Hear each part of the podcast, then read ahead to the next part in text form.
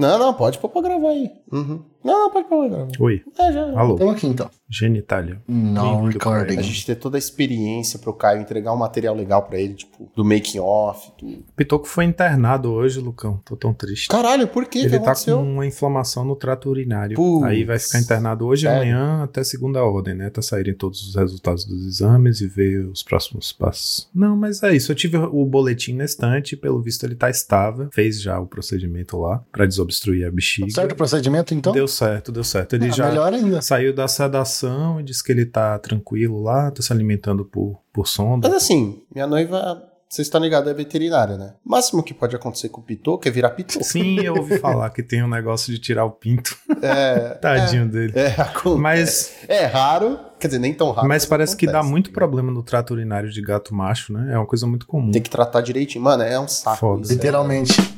É chato pra Mas que bom que ele. Meu Deus, não acredito. velho. Caralho, que filha Ai, da puta, né, mano? Aqui é a gente pitoco, caralho, companheiro de anos, o cara vem. Ah, é que você deixou quicando, E eu não velho. vou cortar, tá? Eu não vou cortar pra mostrar o quão filha da puta você é. Não, cara, é que você deixou muito quicando. essa. Paga de bonzinho nos vídeos. Não, amo animais. Ai, sou, né, faço vídeos, porra nenhuma. É, muito bom. Mas ele vai Ele melhorar. vai, ele vai. Ele já Tá tá melhor, certo. eu já fiquei aliviado. Caio, basicamente você que vai fazer as perguntas e a gente vai tentar responder de uma forma satisfatória, tá? Não, tranquilo, eu tava conversando até mais cedo com o Binho. Eu vou fazer umas perguntas só pra dar um, um norte, mas eu não quero que a gente fique muito preso a elas pra vocês também poderem. Vai falando. Surgiu um assunto diferente, surgiu um negócio que vocês querem. Não, isso, é, isso aí é que é o nosso negócio. Não tem pauta, tem porra nenhuma. Então, bora lá. Só tem o norte.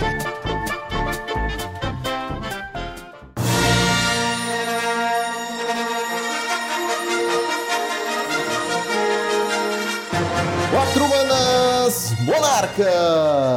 Muito prazer, eu sou Lucas Russo e... Ô professor, dá um 10 pro Caio, cara. Ele merece. E aí, galera, aqui é o Rubinho, mais uma vez. Queria saber se nota 6 ou 7 passa. Caralho, você tá falando que o nosso podcast é 5 ou 7? E não, cara. Tu quer passar no Não, RH, é que- né? Você tá, sabe que tem gente que saiu do time por É que muito eu Você tempo. não- entendeu que a gente vai ser o TCC dele, o trabalho dele é a gente. É que eu tô falando da minha É, nota. cara. É, a É gente que eu tô é falando da minha. Ah. o, meu, o meu foi A sua 6 pra passar. A minha nota do PCC foi entendi. 6. Ah, a minha foi só tirar a roupa, mas depois a gente Beleza. fala sobre isso. Ih, o Caio E congelou. o Caio travou. Cara. E o Caio travou. Bem-vindos, todos sejam todos bem-vindos ao Making Off. É isso Caio aí, congelou. galera. E voltou. Aí O Caio travou. Aí, voltou. Melhorou? Voltou agora. Agora você voltou. Manda bala. E aí, galera, aqui é o Caio. E 7 é o novo 10, né? 7 é o novo 10. Se 7 é o novo 10, o Tron é 10. Então, tá falado. Tudo se conecta. E aí, galera, tudo beleza? Aqui é o Joaquim. Pelo visto, né, pelos últimos assuntos aqui no Draw do Monarca, aqui em termos de tema, pode tudo. Pode Pokémon, pode falar sobre filme, sobre série, pode cast também, pode tudo. Nossa, nossa, Joaquim. Batuntes no primeiro minuto. Caraca. Enterrei Nossa, com, desculpa, com desculpa, pá de ouro, cara. né? Nossa, cara. Foi bom, foi bom, foi bom. Puta, mano, foi, foi impressionante. Parabéns, sério, parabéns. Exatamente, senhoras e senhores. Hoje temos uma pauta diferente. Nós somos o TCC do Caio. Veja só vocês, que honra não é a gente ter qualidade suficiente pra alguém reparar na gente e falar assim, pô, eu queria fazer o TCC com vocês, né? Fomos reconhecidos. Então, é isso, galera. A gente não sabe o que esperar, o Caio não sabe o que esperar, então, tudo isso e muito mais logo depois dos reports.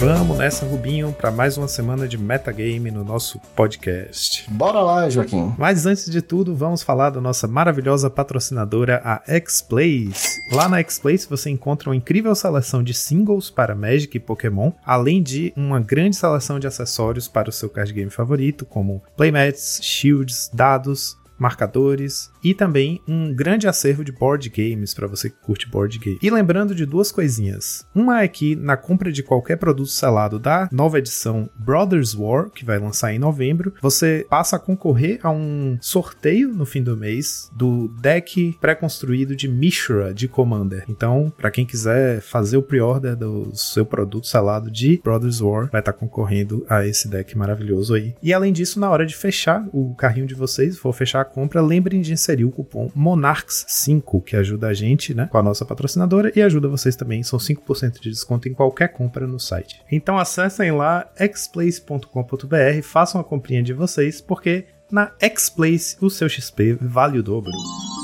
E hoje, Rubinho, a gente tem também o nosso querido quadro Monarques Responde. A gente recebeu. Aí, ó, maravilha, voltando aí. Recebemos uma cartinha Corvo, que trouxe a notificação do nosso ouvinte Francisco Augusto, também conhecido como Chico, daqui de Salvador, e ele disse o seguinte: Salve galera, muito bom o último programa. Concordo com vocês que o ideal era banir todas as cartas com dianteira, mas melhor esse ban do que ban de mentirinha, como fazem com a Fini. Falando nele, concordo que o problema são as lentes e acho que é melhor banir elas e desbanir a Toga e o Clérigo. O clérigo? O clérigo, é, clérigo? O, é o... O- será que é o discípulo da câmara? Se for, eu acho, Eu acho que é. equivocado, Não, né? Chico, é, Chico, peraí, Chico. Calma aí, calma aí. A Tog tudo bem. Falem pro Matana que tô com saudade dos vídeos dele e peçam pra ele parar de pedir o banimento do Basilisk Gate porque já tá feio.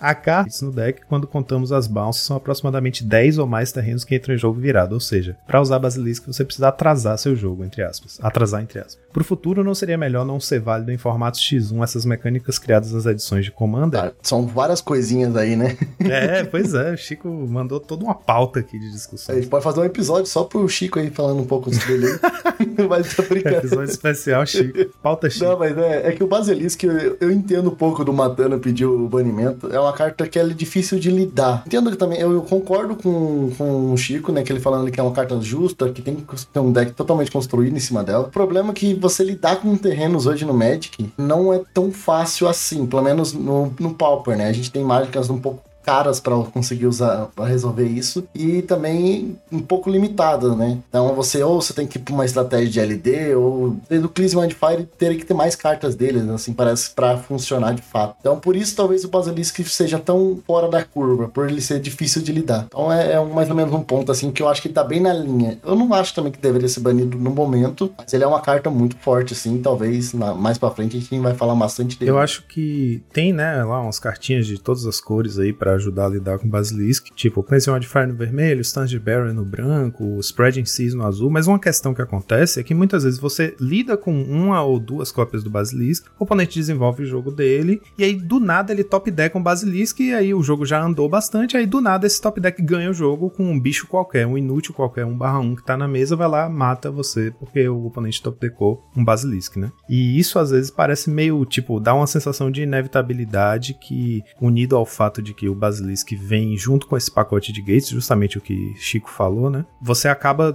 tendo decks fáceis de splashar outras cores, né? E aí começa, por, por conta do- da natureza dos gates que entra, você escolhe a cor secundária e tal.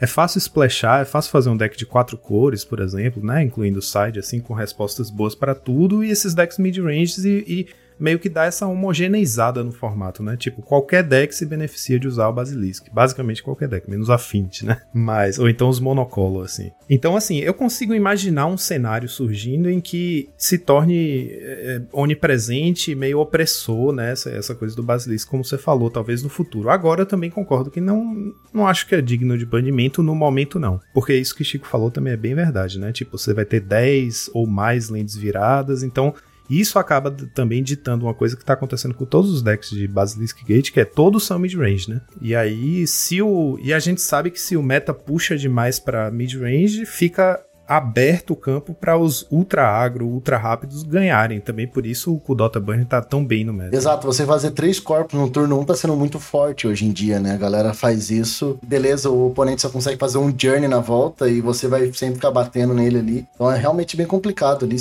Você atrasa muito o seu early game. E aí, quando, quando fortalece os mid-range, cria essa oportunidade, né? Pra um, um estilo de deck que o Pauper acho que andava meio carente, pra encoraja você a jogar com decks mais agressivos. Isso é, é legal. Agora, em contrapartida.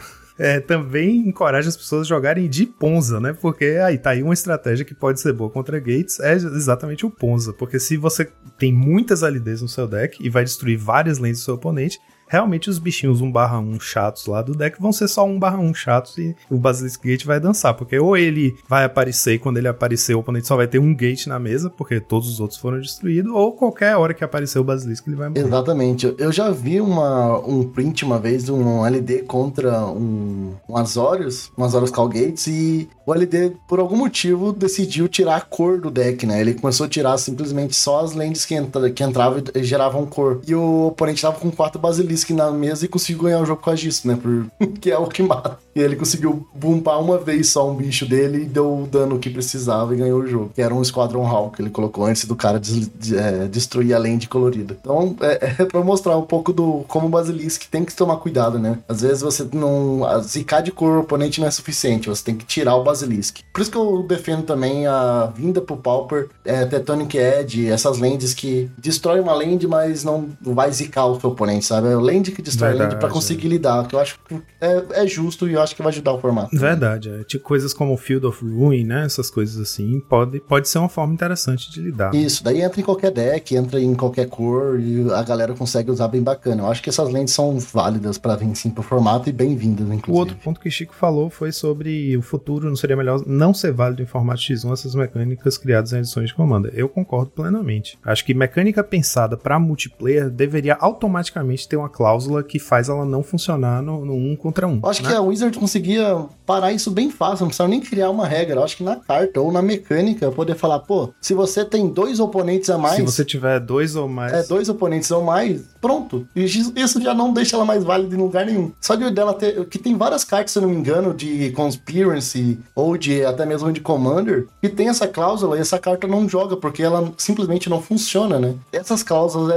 é, é fácil de colocar, é fácil que não vai mudar nada pro, pro mesão, mas pro, pro X1 ali, pro nosso construído faz. Então, eles poderiam ter esse cuidado, assim, sabe? Eu acho que é, único, é um tato. Eu acho que não vai mudar muito para eles. Eu acho que vai bem é, ajudar bastante, assim, a gente, se eles fizessem, pensassem nessas coisas, assim, quando fazem umas cartas. Então é isso, Chico. Espero que esteja contemplado aí a sua série de questões.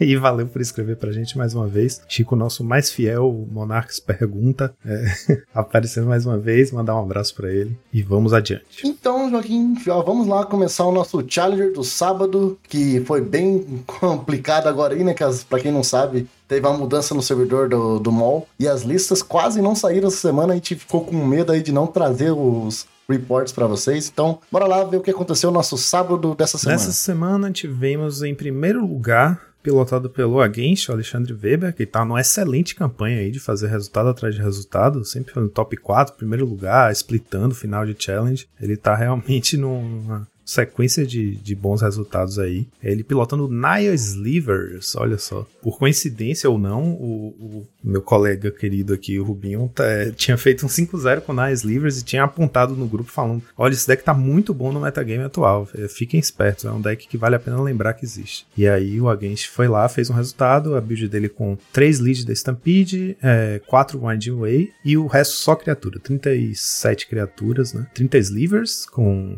as cores Naya, e aí dentre eles tem um do Heart Sliver e três do Hunter Sliver. É, o Heart Sliver é o que dá haste, né? Então todos os seus fractos vão entrar com haste após ele. Inclusive ele também tem haste. E o Hunter Sliver é o que dá Provoke, né? Que é uma habilidade bem interessante aí. Então ele serve como se fosse a remoção do deck. É um, é um fractus bem forte. Ah, inclusive é uma mecânica bem diferente, assim. Eu acho que a galera não, não pensa em jogar contra ela. Ela ajuda bastante aí o fractus a lidar com as ameaças e até mesmo fazer blocos ruins pro oponente né? Que às vezes, como você não tem removal no deck, você vai querer bater e é o que vai fazer o seu oponente bloquear errado. Bloquear errado não, porque você vai obrigar, né? Então você vai obrigar ele a fazer os blocos ruins para ele e assim você consegue bater e passar mais dano e não perder nenhum bicho. Então isso é bem interessante. Então eu gosto muito desse carinho, então usando três. É, na mesma proporção que eu uso na minha lista também. Um, um, um Hurt e três Hunter. E o legal do Hunter é justamente isso, né? Às vezes você tá armando uma board lá que tem um Lord só e o oponente tá. Quando não tem muitos Lords na mesa, o oponente às vezes tenta alinhar os blocos e pensar, não, pera aí, aqui eu consigo matar esse Lord, bloquear assim, assim. Então fica usando, né? Tipo, da forma mais proveitosa possível as remoções e os blocos. Aí você vai lá, baixa o Hunter's Sliver, de repente todos têm Provoke, aí bagunça o bloco completamente. Além Além disso, ele tá usando três cópias, além desses 30 slivers, ele tá usando três cópias de Benevolent Bodyguard, né? Que algumas builds usam.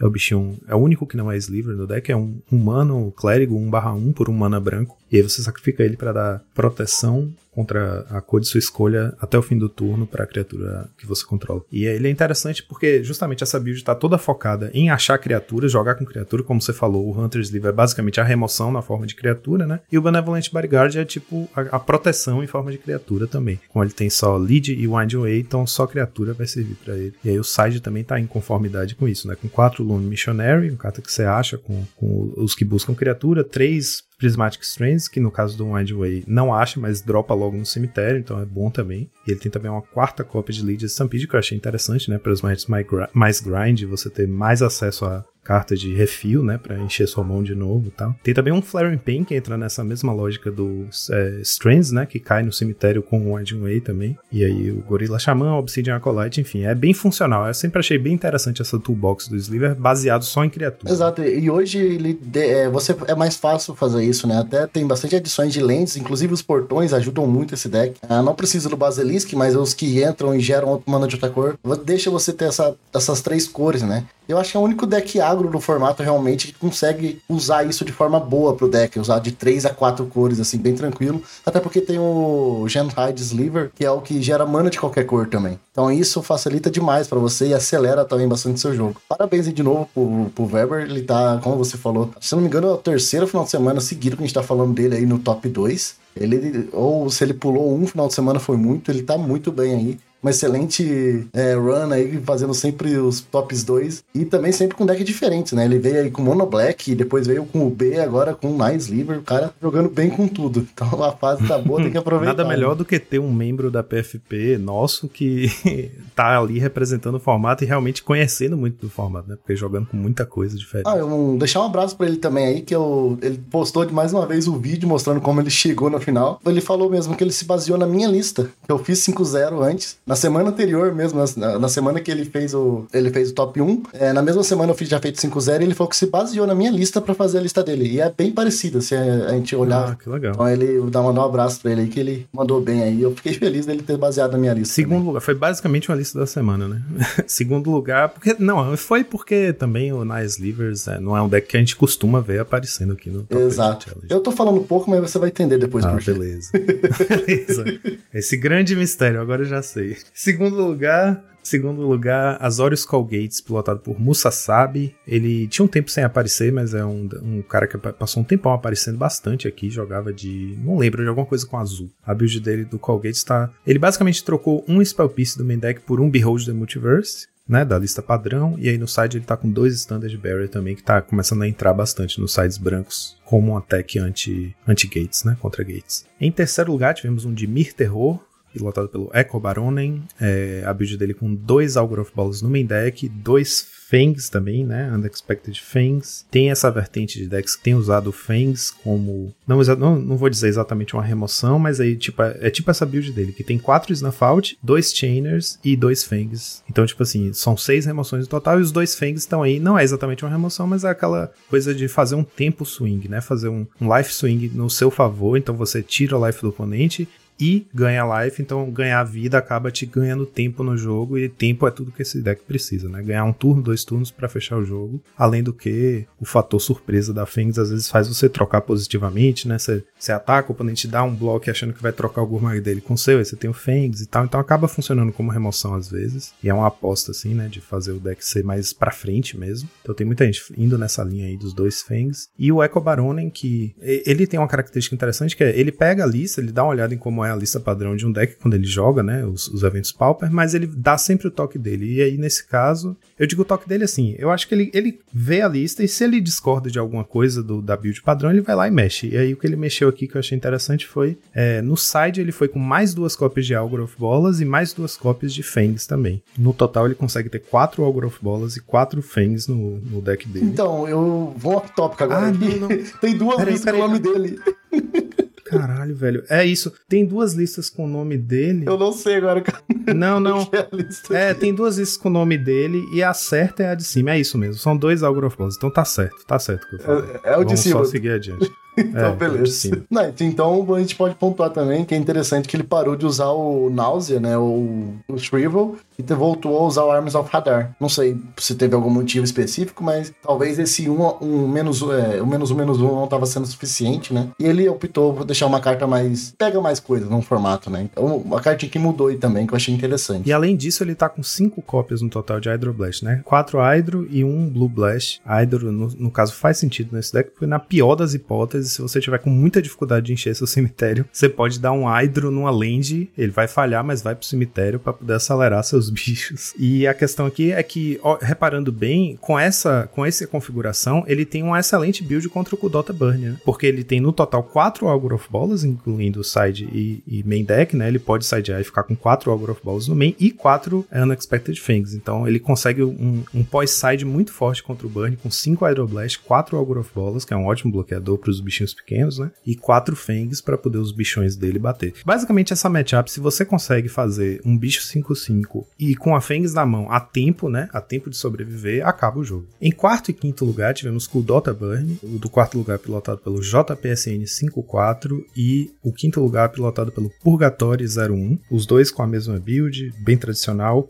O Goblin Bushwalker, mesmo com uma cópia só, acabou virando staple do deck, né? Tá em todas as listas agora. Tem muita gente descendo para 17 lanes, o normal costumava ser 18, aí agora tá com as quatro Great Furnace e 13 montanhas. E o Lavadash também deu uma descida, era 2, agora é 1, um, mas basicamente essa é a lista padrão. É, e a galera gostou realmente, né? Agora, cada vez menos a gente tá vendo o Burn tradicional. né? Esse Metalcraft Burn tá pegando totalmente a dianteira aí dele. E usando o Reckless Impulse, né? Essa carta, de novo, eu vou chamar a atenção pra ela. Porque é uma carta que eu sempre achei ela muito boa e ela nunca tinha espaço nenhum no formato. E agora ela tá jogando bastante nesse Burn. Eu tá com quatro cópias dela. Então acho que o, acho que o Synthesizer viu, mostrou que a habilidade de exilar é muito boa também. Então é, uma, é um draw que o vermelho vai ter. E a galera, pô, se eu posso ter quatro Synthesizer, por que eu não coloco mais draw então? Por que eu não coloco mais quatro Reckless Impulse, né? Então por isso que eu acho que esse deck também tá. Ele tá fazendo bastante fama. Fama é por causa desse bastante draw card advantage que ele gera, né? E, a, ele diminui as, a chance de zicar ou de flodar que o deck normalmente tinha, né? Quando ele era um mais tradicional. É, realmente, o Reckless Impulse é uma cartinha bem bacana e essa parece ser a melhor casa pra ela até agora. Fora os Storm, né? Os combo decks. Em sexto lugar, tivemos o Azorius Colgates, pilotado pelo Kaikas. A build dele é assim a, a padrão mesmo, né? Dois Spell Piece, dois Fumes e dois Guardian e quatro de todo o resto. Em sétimo lugar, tivemos o Dimir Terror, pilotado pelo Ciccio Dire, jogador italiano. A build dele, ele tinha experimentado com é, Modern Age, né? Na semana passada, com quatro cópias. Dessa vez ele tá com duas cópias do Modern Age. Ele cortou dois Metal Node para fazer lugar para os Modern Age no main. Tá jogando com Augur of Balls também, então a, a build main deck dele tá bem garantida aí contra Editos. E aí no side ele tá com uma cópia de Agony Warp, né? Uma carta basicamente que você traz contra Guardian. E duas cópias de Geist, Stormbound Geist, que também é uma boa segurança contra Edit. É, ele veio bem preparado aí, né? Eu acho que a galera tá. É, virou o principal removal do formato, né? O Editor, né? Ele virou o principal removal do formato agora, e então ele já tá se preocupando bastante com os Starbound Geist. Eu acho que é uma tendência a gente se preocupar mais com isso. É, querendo ou não, é fácil da gente lidar com 5-5 quando a gente só tem 8 threats pra resolver na mesa, né? Então o Editor, ele realmente vira um, um, um removal excelente,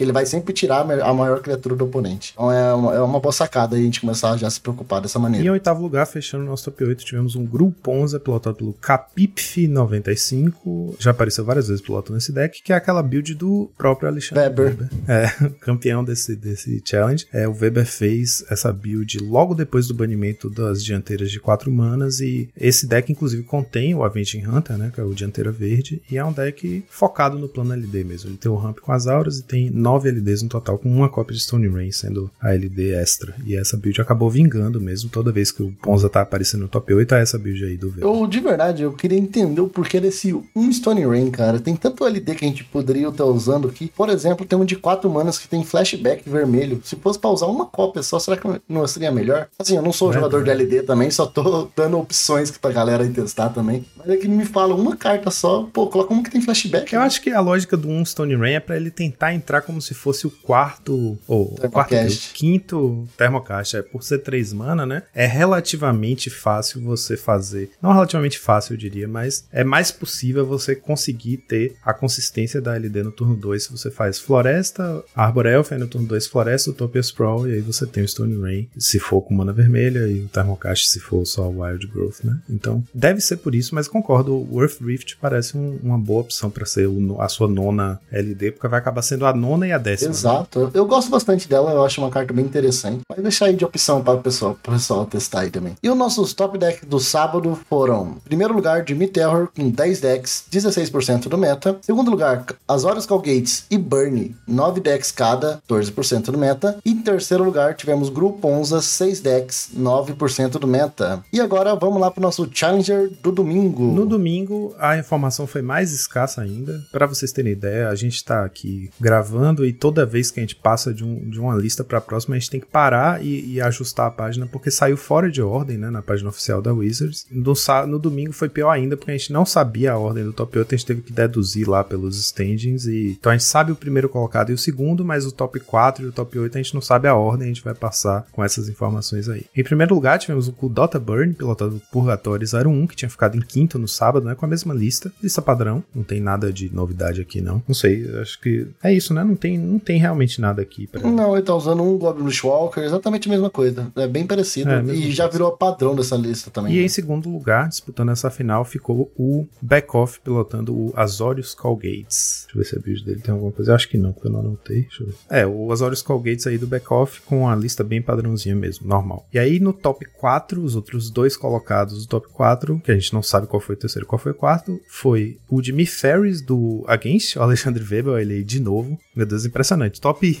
primeiro lugar no, no sábado e top 4 no domingo. É muita consistência. Com decks diferentes, e... de novo, mais exato, um deck diferente. Exato. Adivinha, ele foi agora com o Jimmy Fadas, que é um deck que anda bem sumido do meta, né? Então, mais uma vez, ele teve uma boa call de trazer um deck que ninguém tá pensando muito nesse deck. Ele falou, ó, oh, eu acho que vai ser uma boa ideia, e foi. E aí a build dele tá bem parecida com a build padrão da época, né? Só que a diferença tá com dois Dispel no main deck, e aí ele tem também no side o, aquele um Agony Warp lá para lidar com os Guardians. E aí o outro deck do top 4 foi o Grixis Affinity do Ramuda, com dois Frogmites, dois Clan Shaman e um Fumes no main deck. Eu tô pontuando aqui os Frogmites porque é uma carta que anda sumida do Affinity, né? Como o Affinity tomou mesmo essa posição mid-range, acaba que o Frogmite é só um degrauzinho para o, o Miriam Foster pisar e bater no Battlefield, porque ele ajuda na afinidade, mas ele não faz muita coisa mais, né? Em geral, as builds estão usando cada vez menos bicho, em geral oito, oito bichos, né? A build do Ramuda tá um pouquinho diferente nesse. É, eu acho que ela é mais focada no draw mesmo, né? Porque você pode ver que ela tá com quatro Reckless Bargain, 4 Daily Dispute. Então, ele tá ganhando muita vida, então ele é bom contra os Burns. É uma lista bem legal, eu, acho, eu bem bacana dele também. E eu tô bem impressionado do Affinity de dar essa sumida, sabe? Porque eu acho que o Kenko Artificer pode ser uma carta muito interessante para lidar exatamente contra os Dimir. Então, é algo que eu tô esperando que aconteça, mas ainda não, não apareceu de fato. Então, é uma coisinha que eu não consigo medir ainda direito. A gente perguntar pra galera se alguém quiser mandar pra gente se realmente quem joga mais de Affinity, né? Se realmente é uma match ruim ou que ou se só parece, né? Esse Kenko só parece ser bom e não é tudo isso que a gente tá achando, né? É uma carta excelente. A gente olha, vê é, coisas boas com ela, acontecendo coisa boa, ela com Ephemerate, ela clicando ou ela voltando. Então, parece uma carta muito boa para lidar com meta, mas até agora ela não despontou de fato. E aí, indo para nosso né, quinto a oitavo lugar, ou seja, top 8, a gente passou o top 4 agora, vamos aí sem ordem definida. Primeiro, o Boros Synthesizer, pilotado pelo IAB Magic, a build dele com 3 Seeker of the Way, 2 Journey, 1 Rally, 3 Kudota. Então é a build Kudota, mas também tem é, o Seeker que ajuda a se manter em jogo, né? Ganhando vida e tal. Deixa eu ver mais alguma coisa. Tem um círculo de proteção vermelho no side, então tá aí com algum preparo para lidar com os Kudota Burn, 2 Lone Missionary e tal. Uma relíquia no main também, né? Tipo, talvez seja uma resposta a esse, esse meta que tanto da parte do Colgates né, usa bastante Prismatic Strands e o gatinho que volta do cemitério, e no caso do UB tem também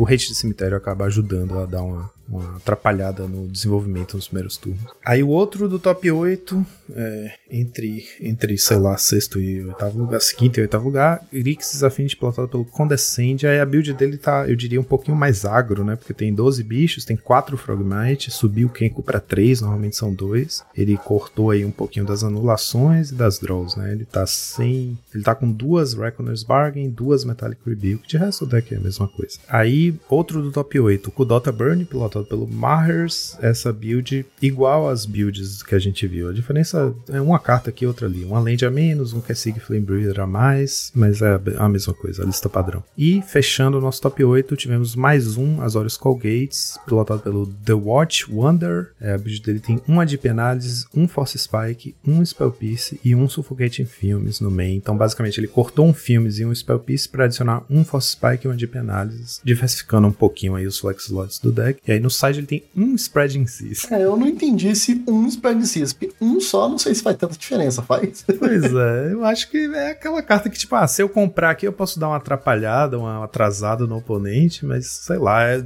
não sei. Quando eu vejo uma de uma carta que faria sentido usar quatro, eu fico sempre achando que é tipo, ah, fechei meu site, tá faltando uma carta, vou, sei lá, vou botar aqui isso. Ele tem também um Standard Bearer, né, que ajuda na Mirror também bastante. Uma coisa que é legal a gente pontuar aqui, porque deve ter dado algum erro, porque foi a primeira semana com esse servidor novo. E se você olhar ali, o sideboard dele tá com oito cartas só. Então pode ser que ele esteja com quatro Sperm Cis. Não, na verdade não. Se você contar as cartas, tem 15, mas o, o, o site tá dizendo que são oito. Meu Deus, tá tudo errado. Mas tá, é, tá, tudo tá caótico hoje. E os top decks? Não tivemos top decks no domingo. E logo agora vamos lá pra nossa listinha da semana, Joaquim. A listinha da semana, como você já, já, já deu spoiler, basicamente, é o próprio Slivers. No seu caso aqui, a gente tá falando de um Five Colors. É um main deck Naya, né? É um main deck Naya. E aí você tendo as lands que adicionam mana de várias cores. Oh, é por que, que eu que tô falando? Peraí, vamos começar de novo. bora, bora, bora. Então agora, Rubinho, vamos para a listinha da semana. É sua vez e você já deu um breve spoiler aí, então diz pra gente qual é o deck que a gente vai falar hoje. Bora lá então, Joaquim. Hoje eu vou puxar sardinha um pouco pro meu lado aqui. É, nessa semana aí, que eu já até comentei ali, eu fiz um 5-0 com esse deck. Foi um 5-0 que eu peguei os decks bons do formato, joguei algumas ligas depois e senti que ele é um ótimo metacal, assim. Então, se alguém quer jogar com alguma coisa diferente, né, de Dimmy Terror, das Horas Calgate, até mesmo de Burn, né, que é um deck que tava jogando contra os dois aí. Isso aqui é uma excelente é, pedida. É um deck que tá muito bem posicionado, ele tá conseguindo jogar muito bem contra esses decks, principalmente porque ele é um deck rápido, ele resolve rápido o plano de jogo dele e a pessoa vai ter que lidar. Então, é, você não tem que se preocupar muito com o oponente tá fazendo. É mais questão de você aprender a ordem de jogar eles. Eu tô falando dos slivers, né? Então, faz um pouco de diferença a ordem que você joga os slivers para você conseguir encaixar mais dano ou até mesmo para você proteger um sliver ou outro. Por exemplo, uma, uma bem simples agora, que antes de ir pra lista, se você colocar o de vigilância no turno 2, você bate 3 se você fizer um Lord no turno 3. E se você colocar o Lord no turno 2 e colocar o vigilância no turno 3, você só vai bater 2. Então, é umas coisinhas assim pequenas que faz você realmente conseguir fazer resultado com esse deck. Mas bora lá pra lista, falando um pouco dela. É uma lista Naya, ela é baseada no, no main deck dele, só usa essas três cores. E os únicos fractos que são de outras cores, que é o Hunter's Liver e o Hurt's Liver, que é exatamente a mesma split que o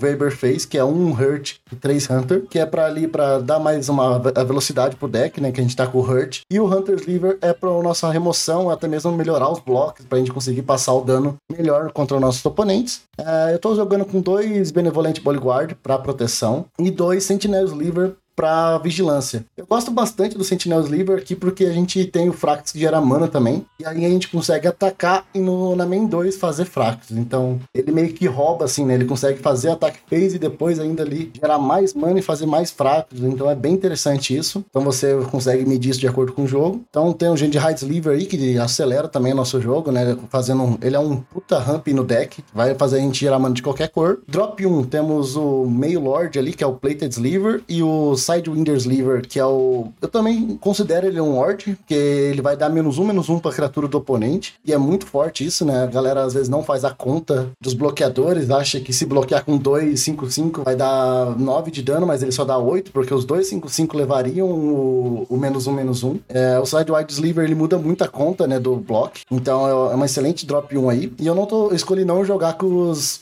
com os de Poison, né? Eu, eu acho excelente, mas nesse meta agora eu não consigo encaixar ele. Mas é um excelente também aí, drop 1, mas ficou para fora nesse, nessa lista. E aí depois temos os nossos 12 Lords, né? Os, do, os 8 verdes, que é o Muscle e o Predator Sliver. E o Sinew e o Sliver, que é o outro Lord também que dispensa apresentações. E a nossa Draw Advantage aí, que é o Windway e Lead Stampede. Tô usando quatro cópias de cada. Eu sou mais desses caras que gostam de deixar a lista mais par possível, então faz mais sentido colocar 4-4 e deixar o deck resolver. E as 20 lands ali, que são 4 Thriving Groove, 7 planícies, 8 floresta e um Survival Encampa Encampment, que é um deserto que você pode virar uma criatura para gerar mana de qualquer cor. Então ajuda também nessa questão de gerar mana diferentes cores aí, quando como o deck ele tem cinco cores, né? Que as outras cores estão no nosso sideboard, que a gente tem dois Script Sliver, que é o que dá regenerar. É excelente esse cara com o Sentinel Sliver, que já tá no main deck, que você também consegue bater e deixar os, sliver, os slivers é, pronto para fazer a regeneração, muito legal. Tem o Winged Sliver, que eu amo esse cara, que ele vai dar uma evasão para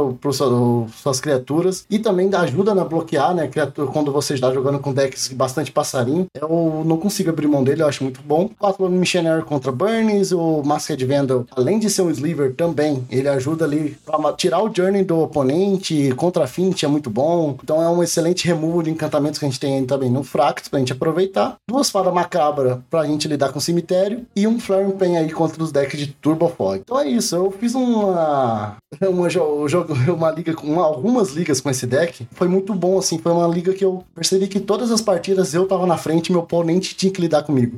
Principalmente quando tava jogando contra o B-Terror. Ele aconteceu dele fazer dois Terror na 2, no turno 3, quer dizer, consegui colocar Lord suficiente para meu oponente não queria mais bater. Então, já até o momento que eu consegui deixar minhas criaturas mais fortes que a dele, aí eu comecei a bater e ele não conseguia bloquear direito e eu consegui levar o jogo dessa maneira. Então, o Sliver consegue crescer mais forte, deixar os as criaturas mais fortes que o Terror muito mais fácil e assim você lida, né? Como você tem bem mais criaturas, quando você faz um Lord, você cresce tudo. Então, essa conta é muito complicada. Até fica naquele negócio, ó, pô, se você bater, você vai morrer na volta. Então, eles têm que deixar a criatura para bloquear. Então, é bem complicado complicado. A match é bem ruim, assim, pros Terror. Até mesmo porque eu jogo com pouco remoção hoje em dia, né? Eles estão jogando no, agora, se eu não me engano, com 4 Snowfault e 2 Chainer. Essa é a base de remoção deles. Isso ajuda bastante os slivers, porque Chainer, a gente tem alguns slivers que não faz tanta diferença pra gente. A gente pode estar tá, é, descartando depois que a gente já fez toda a board. Por exemplo, Gente Hide Sliver no late game, ele já não é mais tão necessário. A gente pode ficar sacrificando ele. E os Snowfault, a gente tem algumas proteções bem interessantes ali. Então, o oponente tem que pensar antes de dar um snowfault para não perder vida ali e morrer. Então é isso, e tá contra o Azorius Calgates, ele é, por ele ser bem lento, né? Ele tá fazendo gente virada na 1, na 2, na 3. E lá você já tá com 9, 12 de poder ali, com três criaturas, e ele não consegue lidar. Um journey que ele faz, às vezes você faz outro Lorde na volta e acaba dando letal. Então é bem interessante, ele não dá essa brecha. E ele também é um deck muito bom contra Prismatic Strains. Então é outra coisa que facilita muito ele contra o Azorius Calgates, que ele se baseia muito no Prismatic. Ele, ele consegue ganhar o jogo muito focado ali na Prismatic. E no caso desse deck ele ter cinco cores, né? Ou no máximo, sempre você vai ter duas ou três cores ali na, na board. Então o dano vai passar, vai passar alguma coisa ou outra ali. Então ele tem que jogar muito em torno disso. Então é uma lista que eu acho muito boa pro meta. Ele tá jogando muito bem. E recomendo, né, galera que gosta. E até mandar um abraço aí pro Marcão do nosso time aí, o nosso Kids Liver,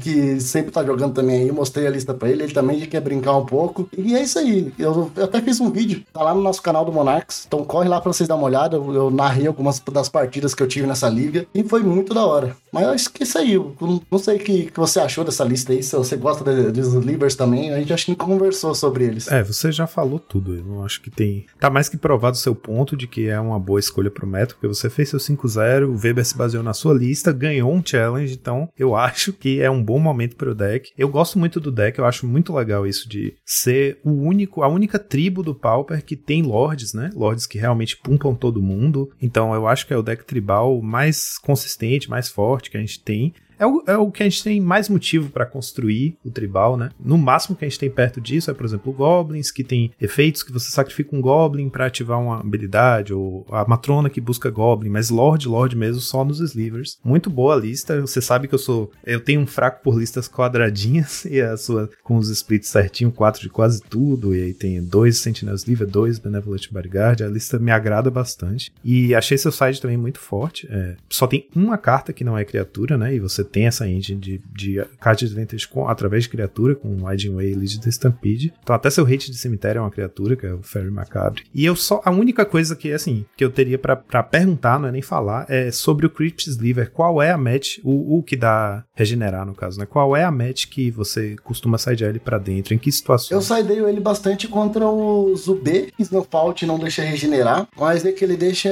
o oponente numa situação muito ruim, porque o Snowfault não dá no Crypt Sliver. Então, nesse caso, ele vai conseguir lidar com um bicho seu aleatório, só que o, o Crypt Sliver sempre vai estar ali. E até mesmo a gente força a gente poder atacar. Mesmo tendo a troca ser ruim pra gente, a gente pode atacar, atacar e, dependendo do bloco, a gente regenerar a nossa criatura. Deixar algum dano passar, ajuda bastante nesse sentido assim. E também contra os burn. Contra os burn ele ajuda demais, porque é só dano, então ele consegue regenerar ali. Como agora os burns estão nessa mais go wide, né? A gente não pode ter o luxo de ficar perdendo Lord ou perdendo criaturas, porque ele vai, ele vai matar a gente com as criaturas. Então, deixar esses blocos na mesa é bem interessante. Então, eu coloco ele nessas duas matches principalmente. É assim. isso, Binho. Eu achei a lista muito legal, muito consistente e muito boa a leitura de escolher, né? Trazer de volta. Eu sempre gosto muito quando esses decks que estão sempre às margens do nosso meta, né? Slivers é um ótimo exemplo, é um deck muito forte que faz resultado, mas que nunca, né? Nunca com consistência entra no tier 1 do, do formato, mas é um desses que é sempre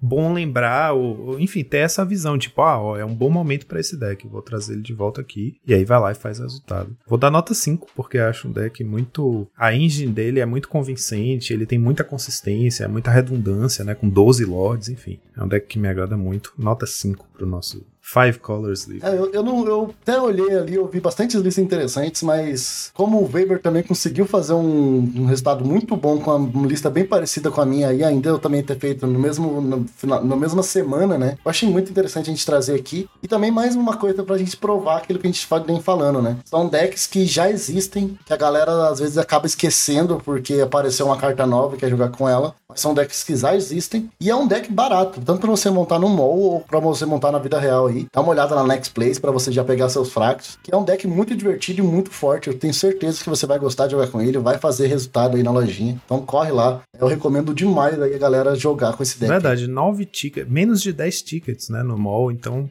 é, é, raro um deck que tem esse poder competitivo tá tão acessível. É um deck que vale a pena. E o que tem de caro nele é basicamente todos os livros são muito baratos, basicamente o Plated Sliver, né, o, o Semi-Lord lá que você falou, é um mana 0 ou um mana 1, um, um, como é? Um mana 1 barra 1 que dá mais 0 mais 1 para todo mundo. Ele é um pouquinho mais caro, é, mas de resto todos baratos e é a carta do side, na verdade, que encarece ele um pouco, que é o Flaring Pain, que é uma cópia só. E o side é sempre variável, né? Então o deck é realmente muito barato. E aliás, falando no, nesse semi-lord branco aí, eu sempre fico sonhando quando eu vejo lista de slivers que lancem o semi-lord oposto no verde, sacou? Já pensou um, um mana verde, 1 barra 1, e que todos os slivers ganham mais um, mais zero? Cara, ia ser Seria... muito bom, tá? E não é ruim, não. muito forte. Eu acho engraçado que o sliver ele é bem, é, eles são bem versáteis, né? Igual você falou, o side ele é modo de mudar. Temos slivers pra tudo, tá? Então, como você falou ali da matrona, se precisar de um sliver que busca, a gente tem um sliver que dá é, sliver cycling. Então você pode pagar 3 manas para ciclar e pegar o sliver que você precisa. Tem sliver de flash, tem sliver com que dá dano sem bater. É, cara, tem sliver no Pauper para fazer praticamente tudo, até inclusive de é, trample, é. se eu não me engano. É, é uma tribo muito versátil que tem respostas, é simplesmente você querer jogar com ela, porque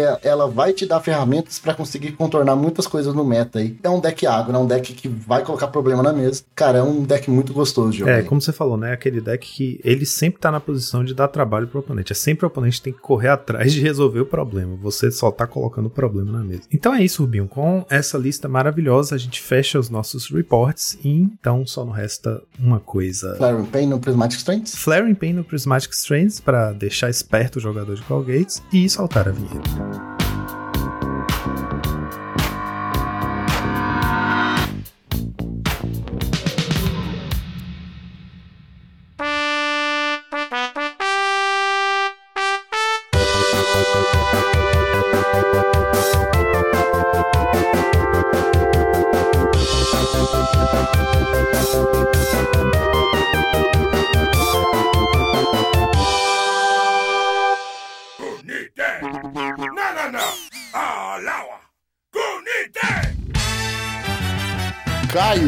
Da gente começar aí com o programa de verdade, fala um pouquinho aí Do que se trata o seu TCC? Do, da onde saiu a ideia? Por que você escolheu a gente ou não? Claro, puxando o lado, né, a sardinha pro nosso lado aí. Mas conta um pouquinho por que que nós estamos nesse programa. Hoje você que manda, cara. Então é o seguinte, gente, é... Na verdade, então, começando do zero, eu tô estudando comunicação organizacional na faculdade, pela UTFPR aqui em Curitiba, e eu sempre gostei muito de jogos, sejam eles online, sejam eles de tabuleiro, sejam eles de cartinhas, né, como a gente gosta de chamar. E eu gostaria muito de fazer algo relacionado a isso. Só que como eu não sou da área de design, eu não posso fazer um jogo de cartinha. Então eu tenho que fazer algo mais relacionado com a comunicação. Nada melhor do que fazer algo relacionado a transmissões, sejam transmissões online com lives ou podcasts ou, enfim, vídeos gravados para posteridade. Como eu sempre quis muito fazer algo relacionado a esse tema e eu sabia da existência de vocês já há um tempinho, pensei, por que não juntar Lé com Cré, né? Fica bom para mim, fica bom para vocês. Vocês ganham um episódiozinho aí legal. Uf, eu. Essa semana tava difícil.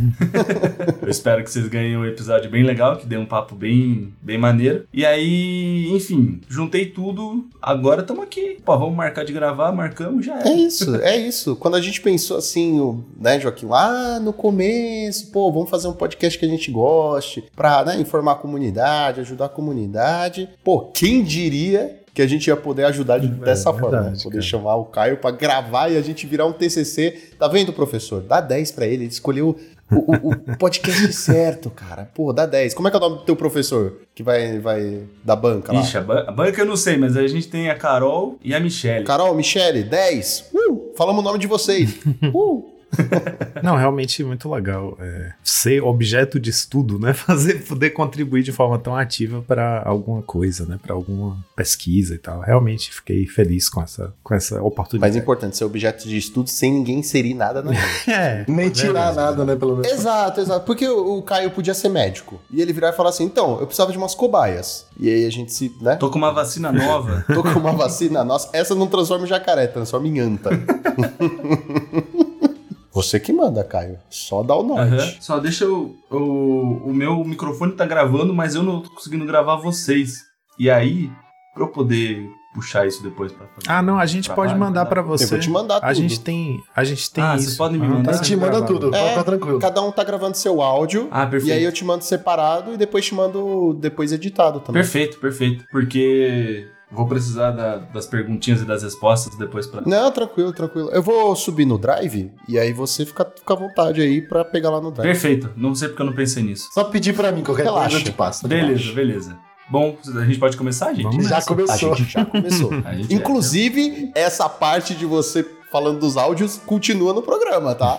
Esse é um programa assim, ó, na íntegra, basicamente. Não, não ah, tem. Então tá não tem essa. Então tá bom, ninguém precisa saber que eu não sei onde ficou o H do Atlético Paranaense. Melhor jeito de, de conversar com vocês. Gostaria de fazer uma perguntinha básica. Básica, básica. Quem que são os fundadores do time? Ih, rapaz. Fu Deu. Fudeu. é, eu e o Lucão entramos no time em 2020, quando o time se debruçou mais sobre esse aspecto é, de presença nas redes, né? De, de formar uma equipe para disputar um torneio é, online de Magic no ano da pandemia, da, da, quarentena, e também o time começou a ser mais ativo nas redes sociais. E a ideia do podcast veio um pouquinho depois disso, que eu e o Lucão já estávamos fazendo parte. Só que nós dois entramos juntos em 2020. O time já existia há um pouco mais de um ano, né? E os membros fundadores fundadores, acho que foram o Brendo, o Fernando, o Lucas. Isso, dos membros fundadores que existem, estão no time hoje, são o Brendo e o Trujillo. Outros membros se desligaram ou, ou saíram por algum outro motivo, tipo, né? Coisas assim da vida. E aí sobraram eles dois, e como o Joaquim falou, eu e Joaquim é, entramos no time definitivamente durante no auge da pandemia, no começo barra auge da pandemia. Entendi. Então já acabou matando a minha segunda pergunta, que era quem continua? Quem continua?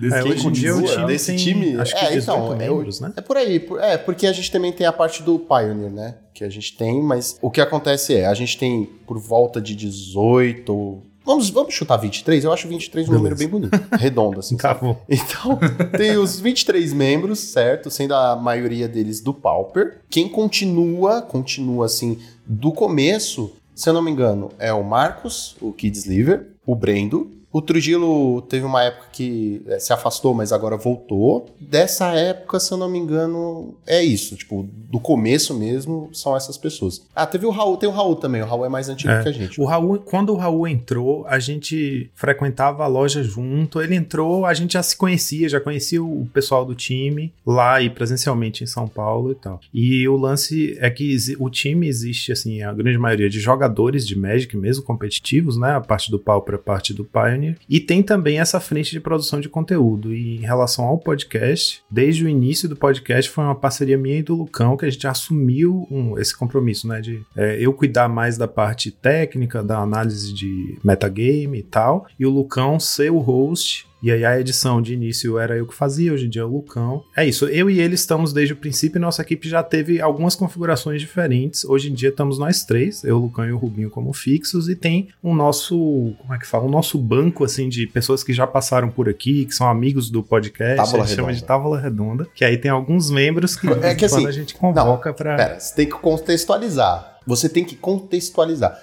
Como é o monarca, né? A gente gosta de brincar com essa ideia que a gente é um reino, né? Que são os membros e tal.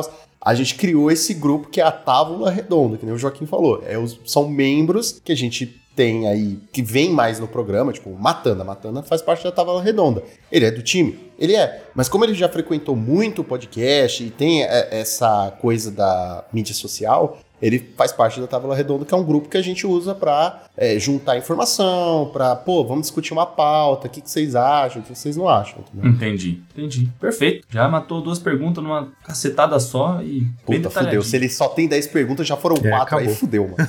Já era. É, aí acabou. Pro- programa de 10 minutos. Obrigado. Uh, Já resolve, já resolve o problema dos importes que foi grande, né? É, é, claro, resolve sim. Desconta, Uhum, desconta claro. a nossa... Uhum. Você não vai limpar sua barra, filha da mãe. Você não vai, você fudido.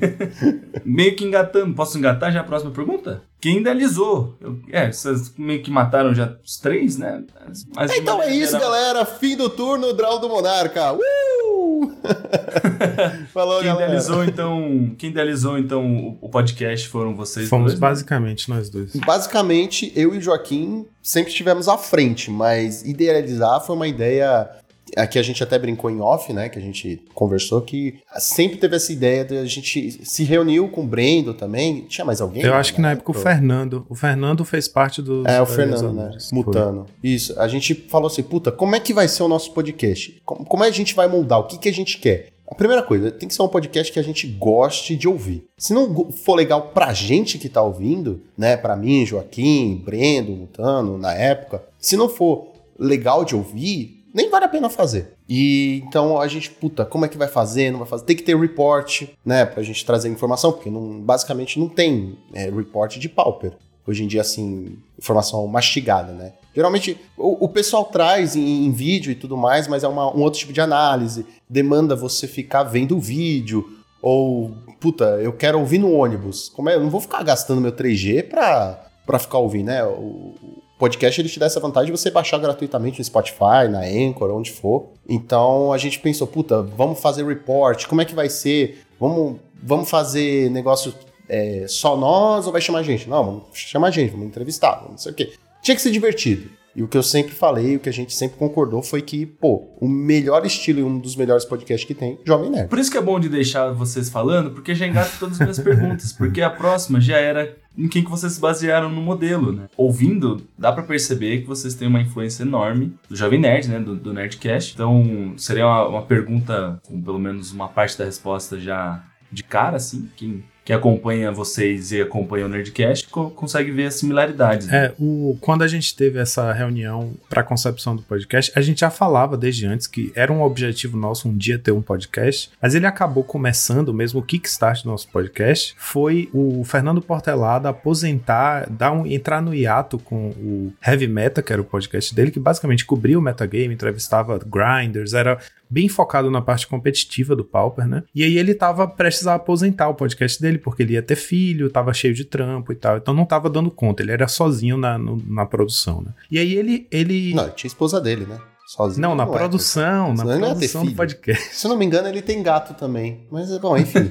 E aí o fato foi que é, a gente já estava começando a aparecer mais nas redes, né? Tava começando a produzir conteúdo, tinha saído uns vídeos legais do YouTube, o time estava começando a ser reconhecido no, no cenário do Pauper. E aí o pessoal que apoiava o podcast dele, do Padrim, falou: pô, passa essa tocha para alguém, não deixa morrer totalmente, porque a gente vai ficar sem nada no, no, no, lugar, né? E realmente ia ficar esse vazio aí. Foi ele veio entrar em contato com a gente falou: ó, oh, quero passar esse bastão para vocês, porque vocês estão fazendo um conteúdo legal, vocês gostam do formato, vocês têm uma, uma posição na comunidade e eu acho que vocês são capazes de tocar isso adiante. Só que a ideia dele foi, foi legal porque foi isso, ele queria passar o bastão simbolicamente, tipo assim, eu vou sair, vocês já entram para não ficar esse vácuo. Ele virou nosso padrinho. É isso. Virou nosso padrinho. E aí o que a gente fez foi, a gente adiantou o processo, né? Tipo, a gente já tinha a ideia de um dia ter o podcast e falou, é, é agora então, é agora ou nunca. Aí a gente bolou esse formato, né? Tipo, vamos fazer assim. E foi nessa reunião aí que o Lucão trouxe a referência do Nerdcast, que era uma referência muito forte e foi muito importante para a concepção do nosso formato, principalmente porque eu acho que esse aspecto descontraído, que foi uma coisa que um, uma tecla que o Lucão bateu desde o princípio muito,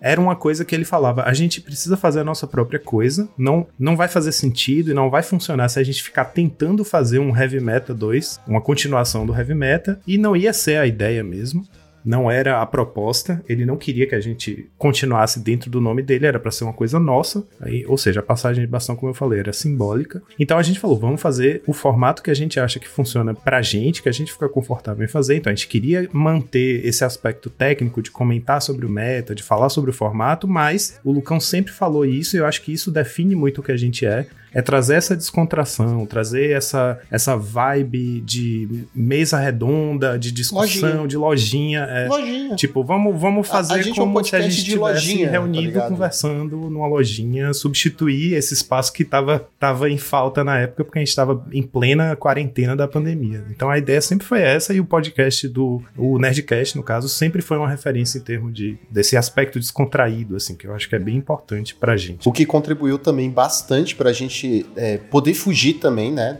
do assunto Magic. Porque assim, como eu falei, já que a gente queria fazer algo, ah, lojinha, tu não vive na lojinha 24 horas, né? Você sai com seus amigos que você faz na loja, você tem uma vida fora o Magic. Muita gente. Tá? Alguns não. Alguns não. Alguns a vida é só o Magic. É, o Caio tá todo dia alguns na lojinha. a vida é o Magic, levam a sério. É, tá todo dia na lojinha? Hum, porque eu trabalho é. lá. É. ah, então. Pois é, isso, isso aplica a você, mas enfim, você tá aqui hoje, tá descontraído e tal. Mas assim, isso abriu portas pra gente falar sobre outras coisas. Então a gente fez esses quadros do A Vida Além do Magic, né? Que a gente descontrai, a gente sai falando groselha, tipo, Nada a ver com Magic. A gente tenta evitar falar de Magic, né? A gente tenta. Às vezes nem Magic se sempre volta, né? Mas a gente fala, nossa, ai que, que aberração que é o Magic, mano. Tipo, a, é tipo a carta boomerang, tá ligado? Você tenta, mas é, ele, ele, volta. ele sempre e contamina aí, tipo, nossas, nossas nossa, coisas. Filha da... Não, o do Sandman até que foi é, bom, cara. Até que foi bom, porque não, não conseguimos Verdade. falar de Magic. Mas assim, então a, a gente criou essas coisas, então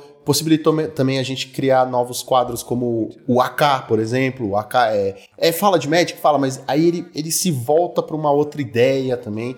Então, ter o Nerdcast como base, como grande influência, ajudou muito em, em diversos assuntos, sabe? Tipo, a gente ter a liberdade de testar e, e fazer coisas novas, né? Que a gente acredita que a galera tá gostando. Ah, eu acredito que sim, cara. O, o conteúdo de vocês é, é, bem legal. Tipo, falando agora não como um participante aqui, mas falando como ouvinte, o conteúdo de vocês é bem legal, é bem divertido de, de acompanhar é bem didático também, questão da, da parte dos reports. Os papos que vocês batem é muito legal. Então, tipo, eu acho que de fato vocês estão no caminho certo ali. E se vocês estão se divertindo junto, cara, é o chique do chique, né? É, a diversão é um bônus mesmo, porque o trabalho é foda. Eu imagino.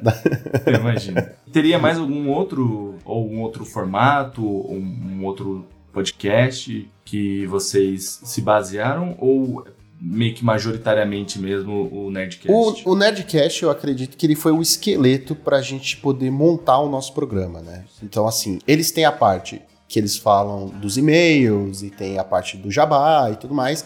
Então, eu acho que o esqueleto, é, eu preferi puxar tudo igual, né? De, tem uma divisão boa, como as vinhetas ou como as vírgulas sonoras, né? De tanto em tanto tempo tem aquela, aquele descanso que você, puta, Tá, imagina, você tá uma hora ouvindo uma conversa sem parar, sem pausa, sem, sem nada, então de 15 em 15 minutos você tem uma música subindo e descendo para dar aquela relaxada e já engatar em outro, assunto, né? Às vezes é até bom pra edição. O heavy metal também foi muito importante, óbvio, óbvio, porque tudo começou com ele. E a gente tinha a base porque a gente falou, puta, como é que a gente vai falar de, de Pauper, tá ligado? Todo episódio a gente vai falar só do meta, não dá. Então a gente focou em, pô, como é que o, o Portelada fazia? Então a gente pegava, é, vamos falar do meta, vamos separar uma parte pro meta, né? Já que a gente não vai ter e-mails, que nem o Jovem Nerd, que é gigante e tal. Vamos falar do meta, vamos separar essa parte. E aí, assim, é, eu, sou eu sou muito chato. É, é, é isso aí, galera. Eu tô admitindo hoje, eu sou chato pra caralho.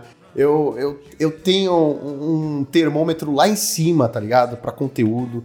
Então, assim, ouvir podcasts eu te, é, exige que sejam bons, certo? Eu não tô falando que o meu é perfeito, o nosso, o nosso, nosso, nosso. Vou tentar usar a palavra nosso, tá? É que eu sou é, é muito xodó meu. mas assim, eu não tô falando que o nosso é perfeito, mas assim, eu tento ao máximo manter uma qualidade, tá ligado? Então, assim, puta, eu passo um milhão de efeitos pra voz ficar aceitável.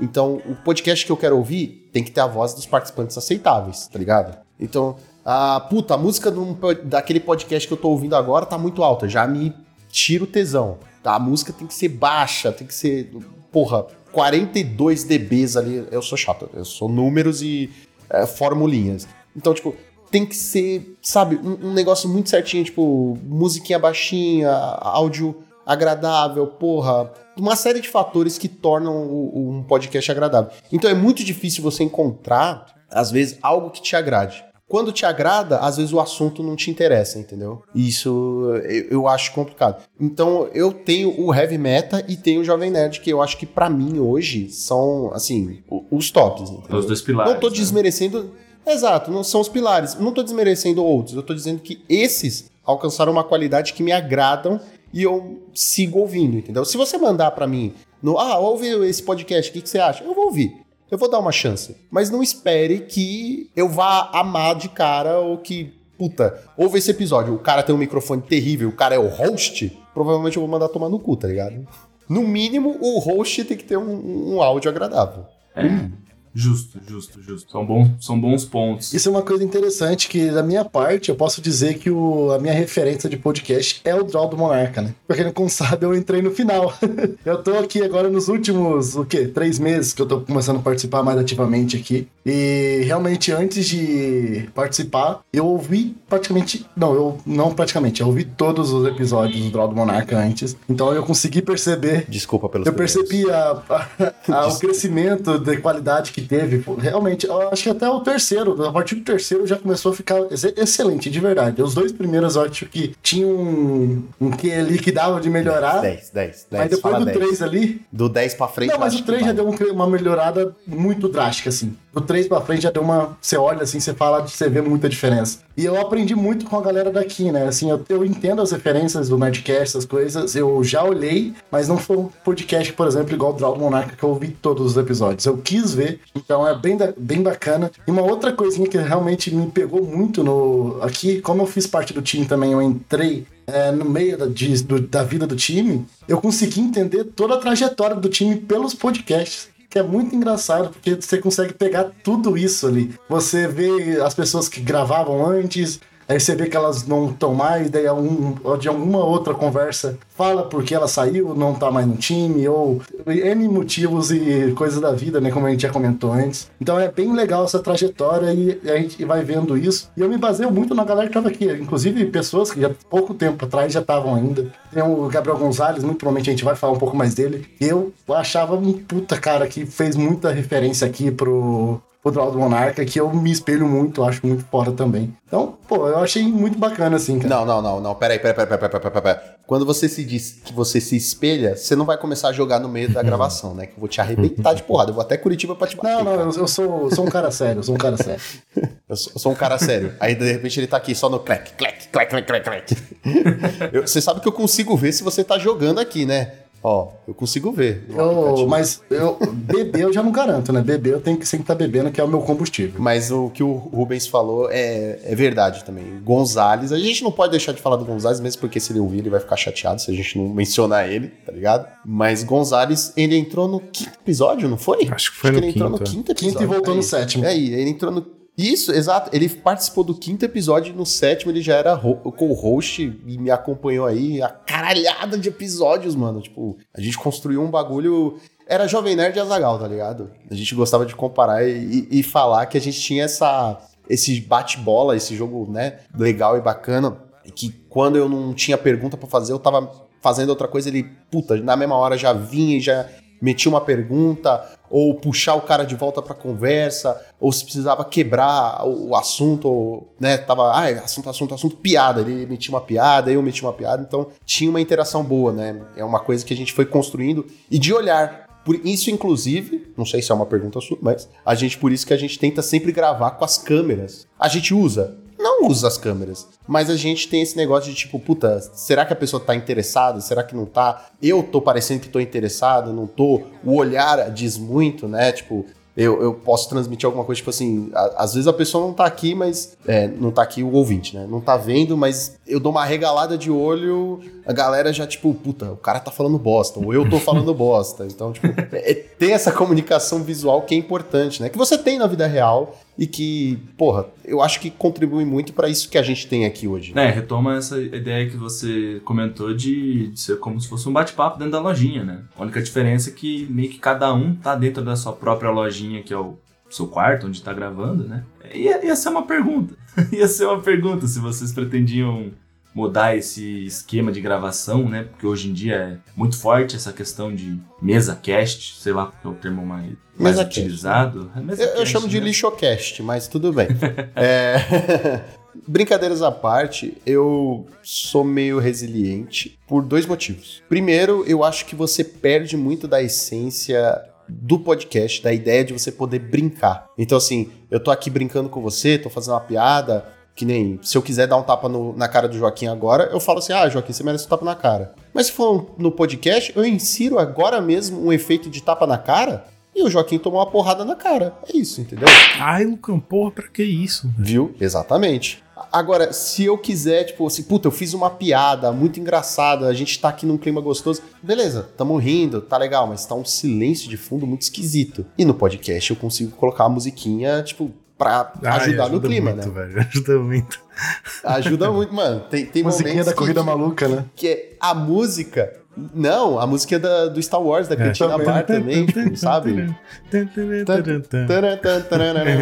Exato. Então, tipo, eu acho que são coisas ajudam a complementar o que tá acontecendo pra pessoa se sentir junto, entendeu? Porque quando eu vejo um mesa cast, tô assistindo televisão e eu me desinteresso rápido. Primeiro, porque, ah, tá, tá falando, tá falando, tá falando, tá falando, tá falando, tá falando, tá falando, e só tá falando. Não tem uma quebra, não tem uma piadinha, assim, tem as piadas, mas falta alguma coisa assim, entendeu? Então, tipo assim, eu tenho esse esse probleminha de puta, eu tô aqui há duas horas assistindo e, e é isso, sabe? Eu precisei sentar e parar minha vida para assistir e não teve uma quebra, tipo, não, eu não tô lavando uma louça, não sei. São, combina são coisas que para mim não dão muito certo junto. Por outro lado, também, eu tenho uma outra questão que é bagunça. Eu não quero que as pessoas vejam que eu sou um bagunceiro, tá ligado? Porra, tem casaco aqui do meu lado, eu não tenho sofá, então não quero que as pessoas descubram mesmo eu falando.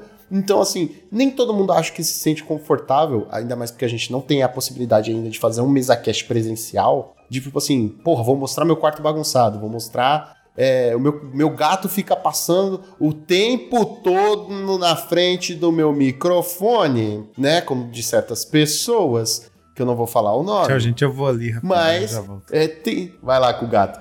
Então tem isso também, sabe? Então acho que nem todo mundo se sente confortável, tipo, em mostrar a própria casa. Uma coisa é você ir no estúdio, outra coisa é você, porra, meu quarto tá uma bagunça, não quero mostrar, entendeu? Acho que a gente quer criar um clima aqui agradável e confortável para todo mundo, né? Não tem que ficar se preocupando com, puta, será que as pessoas vão reparar, sei lá, ter um ter um corpo assassinado lá atrás. É bom que já vai dando até o ponto de vista de, de vocês, porque são pontos muito pertinentes, né? Eu, eu já me perguntei isso várias vezes quando eu fazia algum tipo de gravação para YouTube e tudo mais. Então, é um detalhe a mais que tem que se preocupar, que às vezes uma pequena falha, né, fica gravado para sempre na cabeça das pessoas. Pois é. Tipo assim, tem gente que morre de calor onde tá gravando. E aí grava sem camisa. E aí a gente é obrigado a aceitar. Mas imagina assim, você tá lá sem camisa e passa e você tá assistindo a gente e aí passa a sua avó e fala assim: menino, o que você tá assistindo? E aí tu tá vendo uns quatro caras sem camisa, né? Tipo assim, o que, que ela vai falar? Complicado, entendeu? Tipo assim, às vezes a pessoa levanta no meio do podcast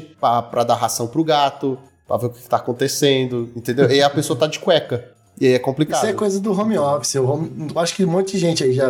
Home office é isso aí que acontece. Não, mas eu gosto do home office. O problema é que o meu home office eu não quero ficar explanando pra ninguém, né? Cada um tem suas manias, né? Exato, exato. Deixa as manias.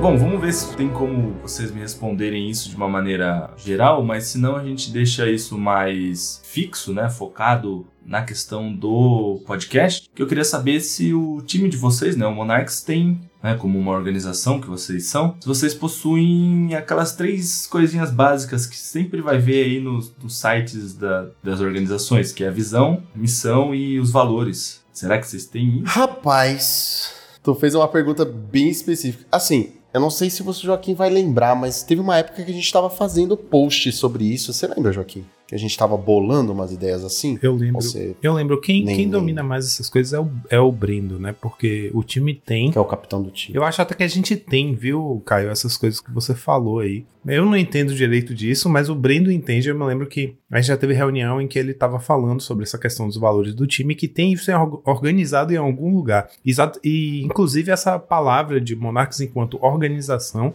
Esse termo foi usado, sabe? Mas aí, tipo, tinha que ter o Brendo aqui pra responder essa pergunta. A gente. Resumindo, ninguém presta atenção no nosso capitão, né? Não, calma, calma, calma. En- Entenda. Peraí, peraí. É que assim, a, a resposta certa é sim, nós temos. A resposta que nós temos agora é sim, nós temos, É. mas não sabemos onde. Não, mas então, tipo, isso daí é, é o de menos. Qualquer coisa a gente, eu peço pra vocês depois pegarem certinho, só pra eu ter, ter mesmo, não, não precisa estar gravado, só pra ter essas informações pra adicionar. O que eu tava falando é, a resposta que a gente tem é sim, nós temos isso, mas não temos nada gravado, entendeu? É, é tipo, quando entra no time, nós já buscamos pessoas que têm a nossa missão, a nossa diretriz, as nossas ideias, nossas ideias, nossos valores. Que é basicamente assim, ser uma boa pessoa, querer que o time cresça, querer contribuir, querer ajudar, querer melhorar como jogador, querer melhorar como pessoa. E, e esses fatores, né? Mas não tem nada escrito assim, tipo, escrito, escrito na rocha. Sim, é, mas se, se já de ser algo que vocês se baseiam principalmente na hora de transmitir as informações que vocês estão transmitindo, de, digamos, contratar, né, entre muitas aspas, contratar novos jogadores, novas pessoas para participar do time, só de ter isso já, isso em mente no momento em que vocês estão conversando com alguém, né, já, já meio que caracteriza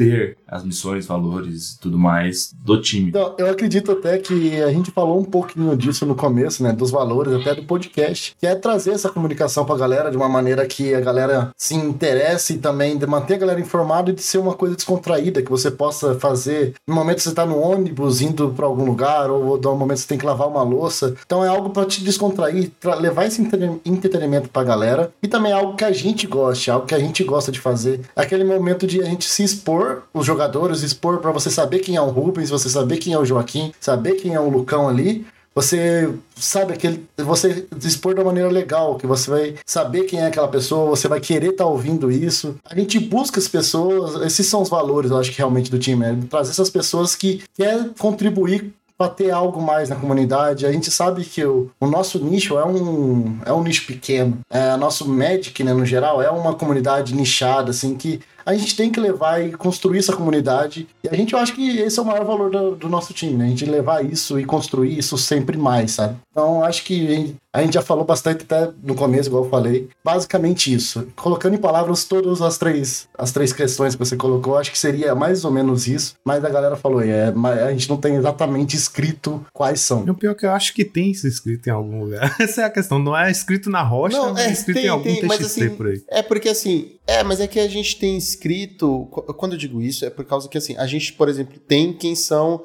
quem é a diretoria do, do time, entendeu? A gente tem algumas coisas assim que a gente tem, tipo, ah, quem o que acontece, quem faz, quem não faz, entendeu? Tipo, a gente tem algumas coisas, tipo, quem são os, eh, os membros do time do Pioneer, quem são os membros do time do Pauper, entendeu? A gente teve coisas assim, só que os valores mesmo nunca, nunca chegamos a publicar mesmo, porque apesar da gente ser aí, como, né, estamos falando, uma organização, a gente é uma organização Meio, meio tabajara. Que só não tem. A...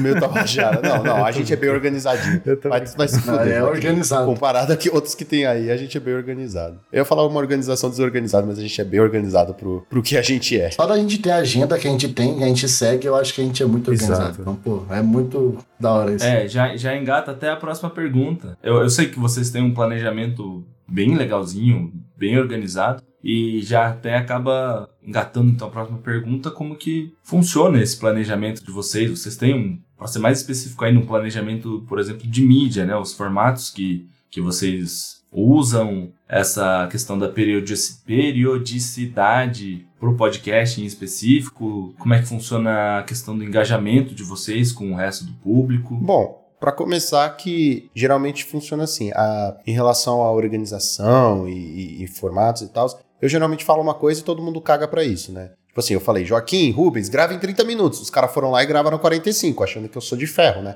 Mas começa geralmente assim, as pessoas me ignorando. Brincadeiras à parte. Ah, cara, assim, a gente sempre busca tendências, né? A gente cria coisas, mas a gente busca tendências, óbvio. Acho que todo mundo busca o que dá certo, mas que tem a nossa cara. É basicamente isso, assim, tipo. Ah, mano, o que, que deu certo no podcast? Ah, foi isso, isso, isso. Tá, mas vamos continuar fazendo isso, isso e isso se for natural. Se não for natural, a gente não continua. Instagram, porra, o que, que tá dando certo no Instagram? Ah, é Reels.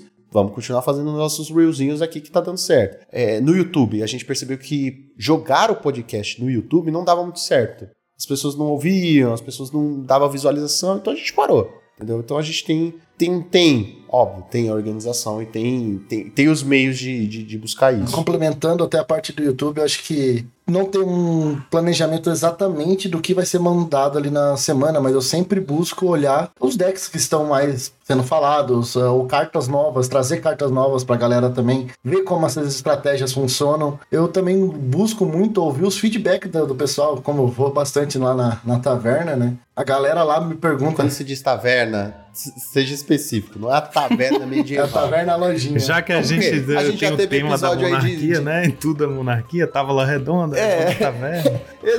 eu vou na taverna. Então, assim, a gente tem que tomar. É que, mano, o médico é um bagulho perigoso. A gente já falou isso mais de uma vez. Você não pode chegar e falar assim, puta, quero ter um brainstorm com meus amigos. Não, porque vão achar que você quer ter a carta com seus amigos.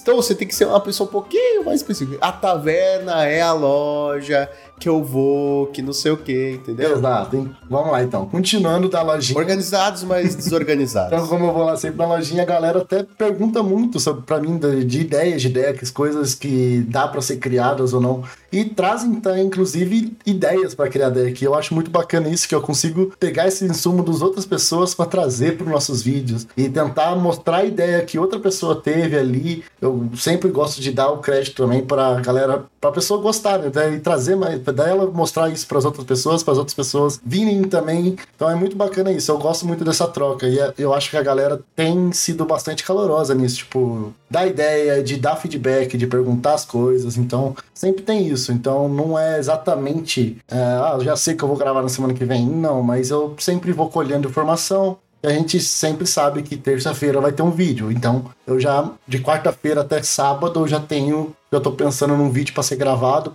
para ser editado e a gente vai lançar na próxima terça. Então tem sempre essa preocupação assim também e sempre pegando feedback da galera, que eu acho que é a melhor coisa sempre. E da minha parte, né, em relação à organização da, desse trecho de reports do podcast, em geral, durante o fim de semana, eu já vou acompanhando pelo Twitter os próprios jogadores que fazem resultado e já publicam suas listas, já vou ficando de olho, então tá, já sei que o deck que ganhou no sábado foi esse. No domingo são publicadas as listas do sábado, aí eu já abro o doc, a gente tem um doc semanal, onde entram todas as informações que a gente vai cobrir no report, né? Então, todos os decks entram ali com o link da página de publicação do deck, que depois é passado pro Lucão para ir na descrição do podcast. E aí a gente elenca os decks e coloca entre parênteses observações que é, distinguem aquela lista. Então, ah, essa lista jogou com tal carta que normalmente não tá na versão normal. Aí eu anoto aquilo entre parênteses para lembrar de falar. Mas aí na hora de falar, é, às vezes você vê, ah, não é tão importante isso aqui que eu anotei, ou, ou o contrário, eu não anotei nada, mas tinha uma cartinha no site que é interessante. Com o Rubinho agora fica mais ainda, Bom porque saber. às vezes o que um não, não observou, o outro pontua e tal. E então esse processo começa no sábado, no sábado não, no domingo, no domingo, na segunda saem as listas do domingo, e aí eu faço a mesma coisa, atualizo né, com as informações do domingo, e normalmente na terça de manhã sai a parte que é gerida pela comunidade, que são é, a coleta de dados estatísticos sobre os, os challenges do fim de semana, só é a própria comunidade que junta essas informações, normalmente na terça fica pronto. Aí na terça de manhã completa as informações que precisa, né, para o report. É, eu pego lá e é aí que a gente vê os top decks, quantos decks foram, a porcentagem do metagame, que essas informações a Wizards não publica, né? Então só os jogadores que participaram do evento conseguem entrar em cada jogo no replay, ver quais foram os decks dos jogadores. E a gente tem uma informação mais completa. Aí esse doc se completa na terça-feira. A lista da semana eu tô sempre de olho, o Rubinho também, a gente tá sempre acompanhando tudo no MTG Top 8, no, no Goldfish, nos eventos, nos vídeos, nas lives. Aí encontra a lista da semana, guarda. E aí a última coisa que entra lá é a lista da semana. Quando é o Rubinho, eu passo o doc pronto para ele, ele só adiciona a lista da semana no fim. Aí na hora de gravar é que eu vou clicar e descobrir qual é a lista da semana. Então é um processo que começa no domingo e termina na terça, essa parte de produção e coleta de informações, né? Em relação à nossa rotina de gravações em geral, quando a gente recebe convidado, a gente tenta fazer na segunda noite, né? Quando o convidado não pode, na terça noite. E a gravação dos reports acontece na terça tarde. E aí o Lucão edita na quarta, na quinta e aí na sexta ele é lançado. Então, só para você ter uma ideia do nosso fluxo de trabalho. Né? É, e tem uma coisa também é, em relação à pauta principal que a gente a nossa matéria-prima é muito instável, eu acho. Na semana anterior, assim, sexta-feira, puta gente, vocês viram que a Wizards vai lançar uma coleção de proxies que vale mil reais cada booster, basicamente? Uau! E aí, na segunda-feira, galera, banimento. Puta que pariu. Vamos falar de banimento e foda-se a proxy. Entendeu? Então, tipo, ou o contrário, tipo, puta, vocês viram, banimento aconteceu, não sei o que. Eu tô dando exemplo, tá? É, é, banimento aconteceu, meu Deus, descabelando, mas ah, o episódio já saiu e aí começa a esfriar, esfriar, e a gente vê que não é grande coisa, ou que já perdeu o time, e aí a gente tem que pensar em alguma coisa e é isso, não falamos e foda-se, tá ligado? Tipo, paciência. Então, a gente também tem isso. É, em geral, essa questão da pauta, quando tá terminando a semana, a gente tá começando a pensar na pauta da semana seguinte. Às vezes o Lucão traz um, tipo assim, ele tá já articulando com algum convidado para falar sobre um tema, como por exemplo, ele tá ligado mais em Pokémon, sabia do GLC, então vai ter entrevista, enfim. Esse, às vezes as nossas pautas. Olha, primeira vez que tu mete um spoiler da semana que vem é isso. Caraca, agora, agora fudeu. Não tem como dar mais pauta. Ô, Caio, isso é a primeira vez que acontece. Não, peraí, não tem. Isso é a primeira vez que acontece. A gente sempre fala assim, puta, a gente já pensou aqui em falar sobre isso, sobre aquilo, não sei o quê. Tipo, a gente deixa em aberto pra gente não se fuder. Agora o Joaquim chegou e falou assim: não, semana que vem pauta eu não sobre falei que era Tá confirmado, o Lucão confirmou. Falou. É, foi, foi. Falou. Mas enfim, falou, é, falou. isso que o Lucão falou acontece muito, que é tipo, de repente o um anúncio de ban ou alguma coisa assim, aí, porra, é bombástico, a gente tem que priorizar. E às vezes também acontece muito de, tipo, o formato não tem novidade para toda semana, né? Não é sempre que tem ban, não é sempre que tem coleção nova. Então, às vezes o meta se resolve, falar sobre o Pauper se resolve só nos reports mesmo, não precisa de mais do que isso. Semanas como essa, por exemplo, a gente tem aqui você como convidado, que é um tópico que na pauta principal não precisa ser sobre Pauper, né? Porque o Pauper não tá Caralho, trazendo. ô Joaquim, tu tá foda hoje, hein? Tu falou com, com uma voz assim, quando a gente não tem nada, a gente chama pessoas como você. Eu tô falando né? que... Pra tapar nosso buraco, por quê? Porque a gente não tem mais o que fazer, não tem o que pensar, tá não, tá com preguiça. É Caralho, é Joaquim, meu, desculpa, meu Caio, Deus. desculpa, tá? Ele geralmente não é assim, é que já tá tarde, ele tá cansado. o que eu tô falando... Entendeu? Eu falei pra ele, toma um energético, parece animado, aí ele puta, o cérebro O que eu tô falando cara. é que a gente agenda essas coisas justamente para essas semanas que as coisas estão mais tranquilas, não tem nada urgente para falar. Mas, por exemplo, em termos de planejamento, o Lucão tava hoje, como é que fala? Mais um é, spoiler, Behind the scenes É, não, não é spoiler. É um behind the scenes de, da, do nosso processo de produção, que é. O Lucão tava hoje. Quando é que termina os spoilers de Brothers War? Pra gente já saber quando tem que sair o episódio da coleção. Então, isso a gente sabe que é prioridade. Tipo, esse é fixo. Exato. Esse é o único, é fixo que a gente fala assim: para tudo, ignorem tudo, tudo morreu, só existe coleção. Porque coleção é uma coisa que todo mundo que produz conteúdo do formato vai cobrir, todo mundo vai dizer quais são suas top 10 cartas, quais são. Então, até isso, o episódio de coleção a gente faz uma coisa um pouco. A gente tenta fazer uma coisa um pouco diferente, né? Cobrir com cada um trazendo suas preferidas, a gente fala sobre as mais fortes, depois elenca, dá uma nota, para que o nosso material seja um pouco diferente ou mais aprofundado em alguns aspectos, ou, sabe? Tem uma cara diferente. Então, a gente acha essencial que o episódio de coleção saia na hora certa. Porque se a coleção foi lançada essa semana e a gente não fez o episódio na mesma semana do lançamento,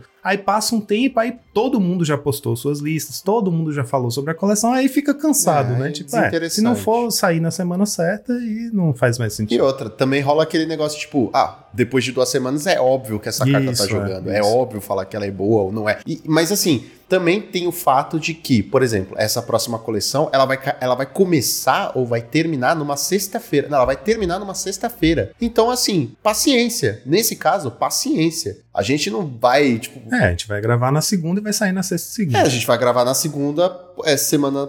Na, a gente vai gravar na segunda-feira da outra semana e paciência, gente. Porque, tipo, não tem como a gente a, a também alterar tanto o tempo e espaço a ponto de, tipo, não, vai terminar na sexta, grava sexta mesmo, e segunda-feira a gente lança e foda-se, lança mais um. Não, é, a gente não tem altera nosso calendário, é. Nosso episódio sai na sexta, e é isso, não vai mudar. Se o Jovem Nerd lança na sexta. Até nisso a gente se, a gente se espelha neles. não, mas antes era de quê? Era de segunda ou era de quinta? Era de uma quinta, era- era uma quinta, era. maluquice. É que É, falar que é de segunda é Era ruim, de né? É, quinta-feira. de segunda não. Eu não sei.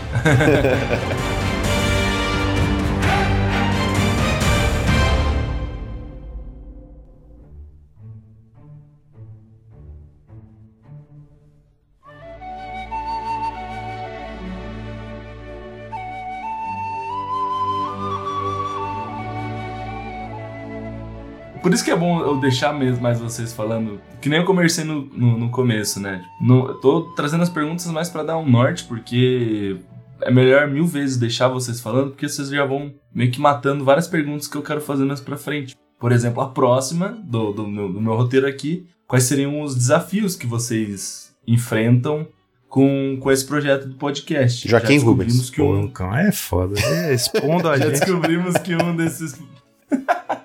descobrimos que um desses desafios é essa questão do da matéria-prima, como vocês mesmos disseram, né? Que às vezes é muito volátil. Então, esse é um deles. Tem, mais. Tem muitos. Diriam? Quem quer começar? Eu posso Quem começar. quer começar? começar. Ó, eu- Não, vai lá, vai lá. Quer que, eu, quer que eu fale da parte técnica e você vem com o resto? Bom, é, se você lembra de alguma coisa, pode me falar, tá? Mas assim, primeira coisa, a gente tem que ter certeza que a pessoa que a gente vai chamar pro podcast não é um maluco. primeira coisa, quando a gente vai se reunir, assim, é fácil a gente montar uma mesa com os nossos amigos, porque a gente já conhece. Mas, por exemplo, Rubens falou assim: Ó, o Caio quer, tem essa ideia tal, vamos chamar ele? Né? Chamar ele, assim, eu que falei, ah, vamos chamar ele. Mas assim, eu falei, vamos chamar ele, mó animado. Aí eu falei assim, pera, e se o cara for um maluco da porra? Você não é, tá? Só, só, galera, professores, professores, ele não é um maluco, tá? Ele é um cara legal. Mas eu tô falando assim, e se você fosse um maluco da porra? Aí fudeu, tá ligado? Tipo, então, a gente precisa ter certeza que não tá chamando nenhum dodói.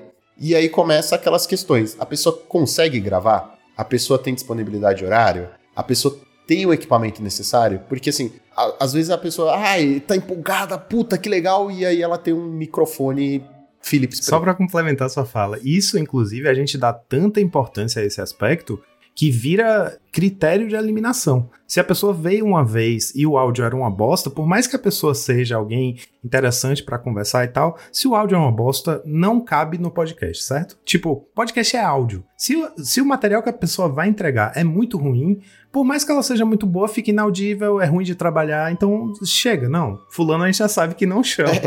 É que assim, a gente tá falando isso, a gente tá se queimando fora, né? Mas assim, eu tô falando assim, galera, a gente gosta de muita gente que vem aqui. Eu não vou falar de todo mundo porque aí eu vou ser hipócrita da porra. Mas a gente gosta de muita, muita gente que vem aqui e que assim, tem o áudio cagado, mas a gente gosta da pessoa. Só que assim, a gente também tem que pensar no nosso material. entendeu? Isso aqui é um produto, isso aqui. é- Isso aí é uma outra coisa. A gente também tenta. A gente só chama pessoas. Só um segundo, gente. Alô?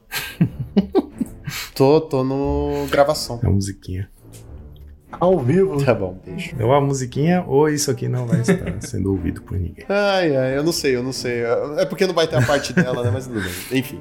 Ah, onde é que eu tava? Ah, é. Ah, eu não lembro. Tô falando que a gente, a gente gosta de muita gente e a pessoa. Exato. A gente gosta de muita gente, a gente tem consideração por muita gente. Só que assim, se você tem um áudio ruim, eu não posso me arriscar a deixar o meu produto, porque isso é um produto. A gente não tá vendendo, é gratuito, mas é um produto.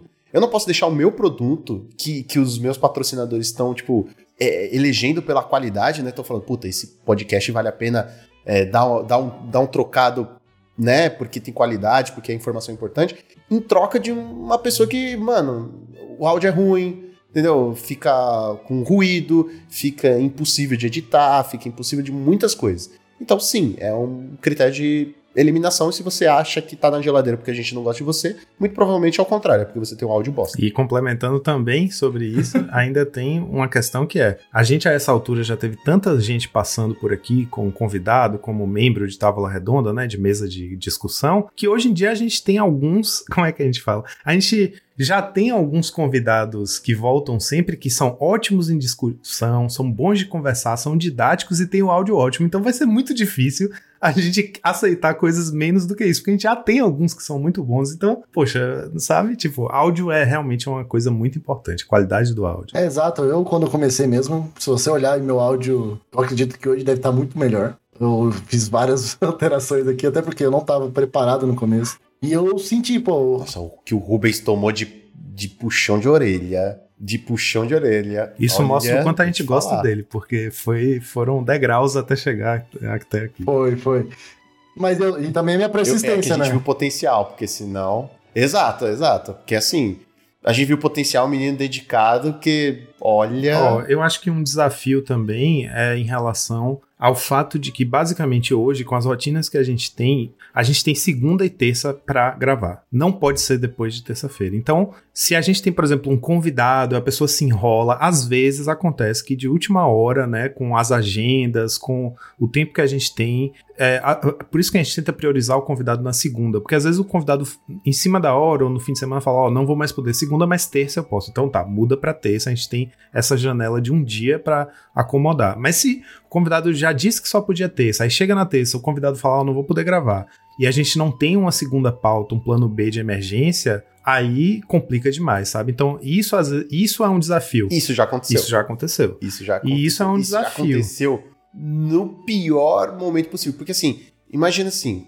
nós quatro estamos aqui hoje, né, Caio? Então, digamos que você resolveu que. Puta, tu- o Jovem Nerd te ligou e falou assim: quer que eu faça o seu TCC? E aí você aceita. digamos, né? Pode, pode, ser, pode ser, pode ser que aconteça. Mas uma coisa assim, a gente fica sem pauta. Se for só nós três, a gente se vira, tá ligado? É fácil criar uma pauta com nós três. Uma- é- A gente tem intimidade, a gente se conhece. Faz uma pauta fria e é isso. Tipo, liga o microfone e vamos gravar. Mas agora imagina, tá só nós três, ou, ou melhor, só, tá tipo só eu, Rubens e você, Caio. Aí você fala que não pode. E é isso. Como é que faz um podcast com duas pessoas? Ah, mas existe podcast com duas pessoas. Existe, mas não é Sim, a nossa proposta. Existe. Mas eu acho chato pra caralho, porque é um vai e volta, e quando as pessoas concordam com o mesmo assunto, não tem pauta, né? Tipo, puta, baniu o brainstorm. O que, que você achou? Ah, achei de boa. Ah, eu também. Acabou. É isso. Entendeu? Tipo, não tem assunto. Então isso já aconteceu comigo e com o Gonzalez. Teve um, deu um chabu numa gravação. Dois, três convidados não pu- puderam participar. Tipo, teve um convidado que tava fixo, não ia poder. Aí a gente foi, correu atrás de pessoas, também não puderam. E aí o Gonzalez só falou assim, mano, eu vou te entrevistar e é isso. Uhum, isso foi massa, foi Tipo, legal. Mas foi aquele- muito bom esse episódio. Foi, foi engraçado. Foi, eu adorei esse episódio. Não, mas assim, tipo, foi, mas assim, o desespero por trás é pior, tá ligado? o produto final sempre vai ficar legal. É tipo teatro, gente, tá ligado? Vocês não viram o ensaio, é todo o mise-en-scène, todo aquele desespero pra tipo, puta, o que, que a gente vai fazer? E isso já era meia-noite, tá? A gente começa a gravar, pra quem não sabe, nove e meia. Isso já era meia-noite quando a gente começou a gravar. A grava... Não é que meia-noite a gente acabou. Meia-noite a gente começou. Porque a gente correu atrás de gente, mandou mensagem, esperou, não sei o que, e aí. Assim, deu certo, deu certo, mas eu prefiro não passar por essa situação de novo, entendeu? É, e ainda tem isso, né? A gente tem essa janela curta, a gente tem segunda e terça, e às vezes é como o Lucão falou: não é só que um convidado falou, ó, oh, eu não vou poder. De última hora, às vezes tem emergência, a pessoa fala, pô, deu uma merda aqui, eu não vou poder aparecer e tal, e aí desmancha tudo, sabe? Então é bom, a gente tem algumas. É, como é que a gente fala? A gente tem algumas séries, né? Tipo. What If, tipo é, A Vida Além do Magic e tal, que meio que acomodam improvisos, mas nem sempre tão em cima da hora assim. Então, as, isso eu diria que é um dos grandes desafios. A gente tem uma janela curta para a produção do áudio. E se passa dessa janela, o episódio da semana vai ficar comprometido. Então a gente tem que ter jogo de cintura para acomodar nesses dois dias aí. E o mais importante, a gente faz tudo isso de graça, então nada mais justo você ir lá no nosso padrinho e apoiar a gente. É isso aí, jabá no meio verdade, do programa vai se fuder. É, esse é um desafio também. o apoio, né? O... É, o apoio é, é foda. Faz, faz toda a diferença. Essa é, já, cara, eu vou falar isso, deve ser a terceira ou quarta vez. A próxima pergunta. O padrinho. Já, vocês já engataram a próxima pergunta. Como que funciona a questão de monetização de vocês? Vocês conseguem monetizar o, o, o podcast? Vocês conseguem eu já vou engatar umas duas ou três perguntas, porque vocês vão acabar perguntando, é, respondendo já no meio do caminho. Então a primeira de, de todas é se vocês monetizam, como vocês conseguem monetizar. Claramente é um, um, um, trabalho sério, vocês não levam isso apenas como um hobby, né? E aí a pergunta seguinte já, é, já engata é se é atualmente é, é possível vocês viverem disso, viverem com o retorno financeiro do, do podcast? Se não, não. é, a palavra é algo é não. que vocês almejam, vocês almejam, vocês gostariam de, de, de depender Depender não, né? Mas de viver exclusivamente viver disso. Né? Exclusivamente do podcast? Bom, eu acho que essa essa última pergunta é pessoal de cada um, mas assim, a gente tem uma fonte de renda, certo? Não, não renda pessoal que, que converte pra gente. A gente tem. O time tem uma fonte de renda. É muito? Não, não é. Mas assim, é o suficiente pra. Ah, gente, estamos precisando comprar um microfone. Beleza, quem que tá precisando? Joaquim? Beleza, Joaquim, tem como você pagar metade, o time paga metade pra gente não ficar no vermelho? Tem. Pronto. Já ajudou com metade. Entendeu? É uma ajuda de custo. Ah, fulano precisa de uma carta. Puta, a gente consegue comprar a carta? Consegue. Então a carta fica com o time, aí o time, tipo, empresta para mais de uma pessoa, depois pode revender e por aí vai. Eu não vou entrar em detalhes de como funciona a renda, né? Tipo assim, da onde a gente tira, da onde não tira, como faz, como faz. Uma das, uma das é que é o padrinho, né? Óbvio. Que é a fonte que dá para falar, que você pode entrar lá, inclusive, padrinho, escolher um, uma das categorias lá e, e ajudar a gente com uma com um dinheirinho que, pô, toda ajuda é bem-vinda, como eu falei, precisa comprar às vezes material, às vezes vai para um torneio, precisa ter uma carta, ou precisa comprar um shield. São, são custos assim que, tipo, a gente não quer chegar e falar, não, toma aí shield na tua cara. Mas assim, pô, precisa fazer camisa pro time? Beleza, a gente consegue pagar metade e a pessoa paga metade. Compra shield. É, é sempre nesse meio a meio pro time não ficar no vermelho, porque vai que um dia, puta, o, digamos aí, Camada, que é o nosso menino prodígio do Pioneer Puta, Camada conseguiu vaga para um nacional em Cuiabá. Pô, vamos pagar a passagem pro menino no mínimo, tá ligado? Tipo, vamos ajudar com, com um bagulho maior. E aí, enfim, né? A gente tenta aí sempre tentar ajudar os membros e tal. Em relação ao podcast, é um pouco mais complicado a forma de monetização é, direta dele, mas uma coisa que a gente pode garantir aqui que sempre vai ser gratuito para todo mundo, sempre, né? Enquanto durar o podcast, ele vai ser gratuito. Se depender de mim, não, eu vou cobrar pra caralho, mas os outros membros querem que continue gratuito.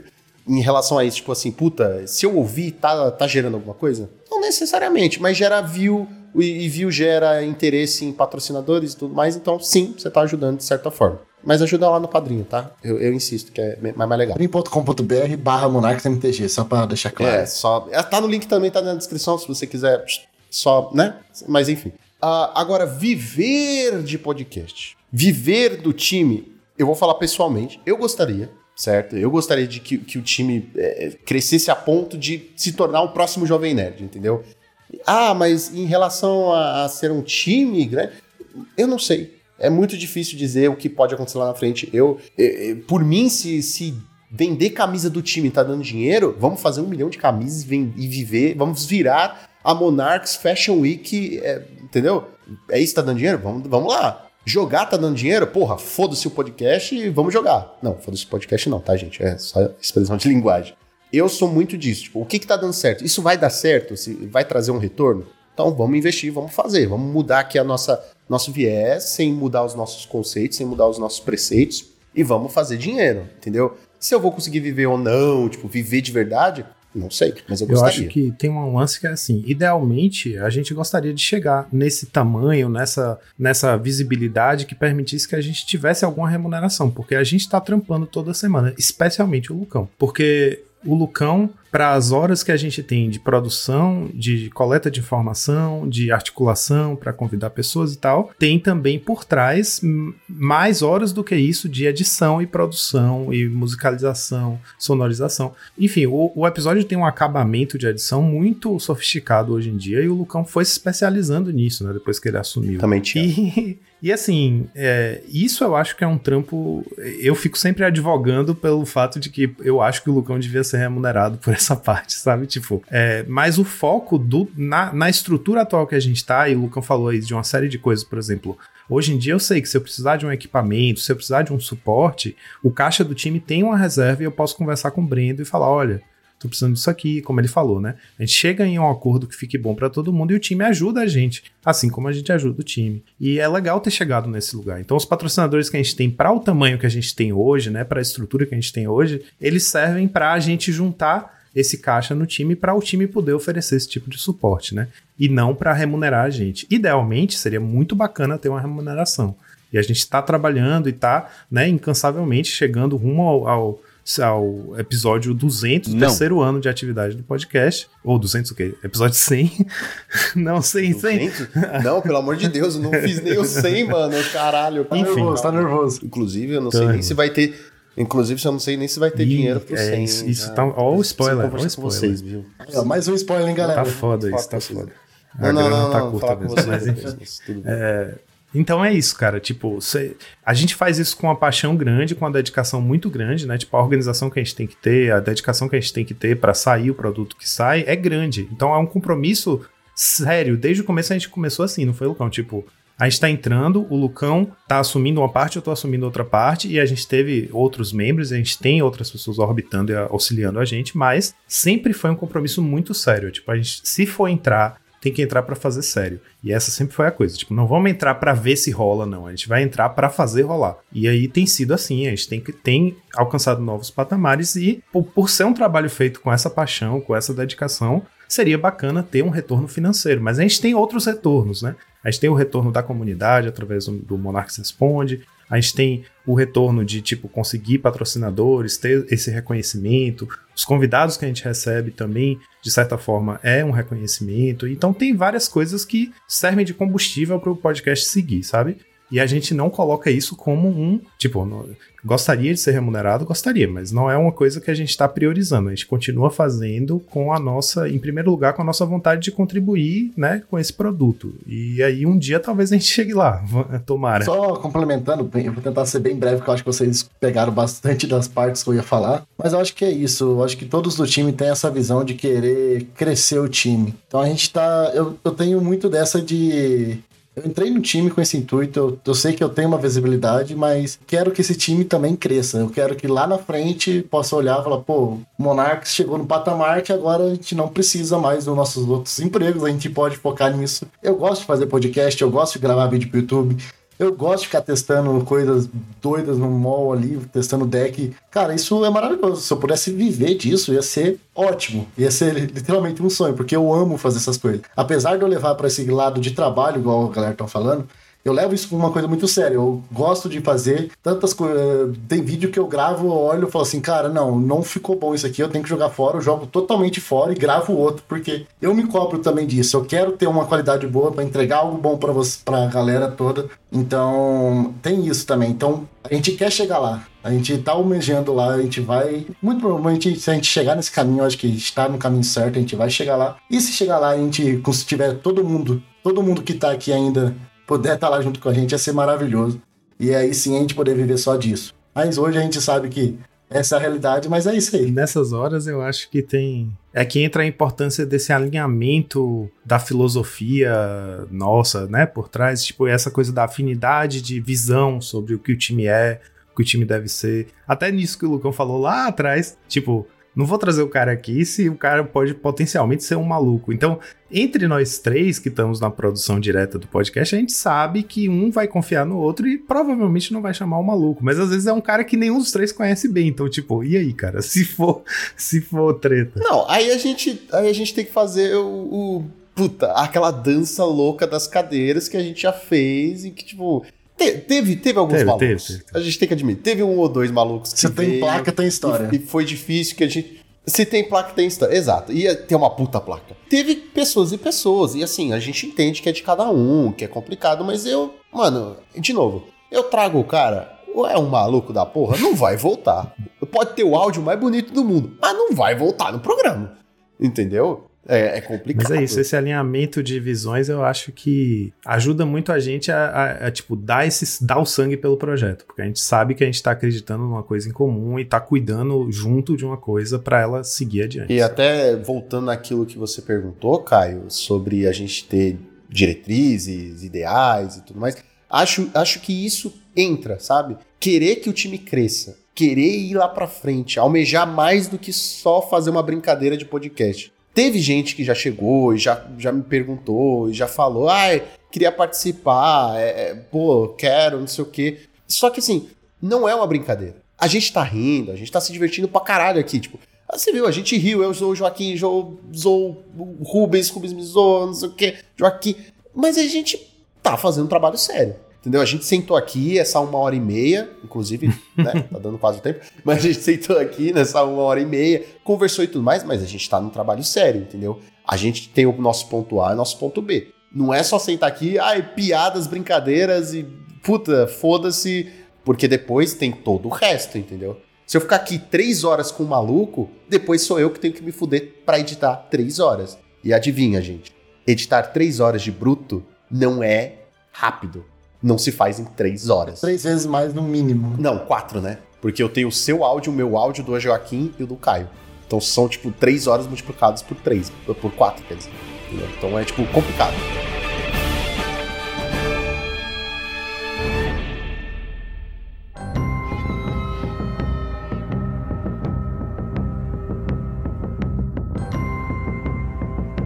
A próxima é mais para também tentar dar uma refrescada na memória do pessoal que não ouve constantemente o podcast ou, ou que vai pegar esse que a gente está gravando agora para ser um primeiro e, e já acaba sendo meio que uma porta de entrada para os demais formatos que vocês possuem, né? Que seria quais são os outros temas que vocês abordam, né? Não é, eu sei que não é apenas o Pauper, não é apenas o Magic. Já vi que tem episódios que vocês falam sobre outros TCGs, né? Vocês falaram, tem o AK, tem o, o- além do Magic, né? Falando, contando os causos. Faz meio que uma um panorama geral aí. Quais seriam os outros formatos que vocês têm? Como você falou, nós temos o Tour Discover of Card Games, que é recente, que a gente vem buscando falar de outros né, card games, mesmo pra gente conhecer, que eu acho que é super interessante. Esse mesmo último que teve do Pokémon, que foi o episódio anterior, foi super instrutivo, principalmente porque eu vi a reação né, do Jamal, do Rubens e do Joaquim, estavam interessados em entender o, o jogo, sabe? E é um jogo que, assim, se você for falar com um jogador de Magic, ele vai falar assim, tá, Pokémon, mas caguei, porque não tem interação, não tem uma série de fatores que fazem o Magic ser o Magic. Então foi interessante trazer e os caras, pô, parece legal, não sei o quê, a- animar, sabe? Então eu acho que isso, isso é um ponto. A gente também tem... What if? Que mais que a gente... A, a gente tem um What If, What If que é muito importante, porque a gente é... Isso é uma discussão de loja clássica, E né? se tal Porra, tal cartinha.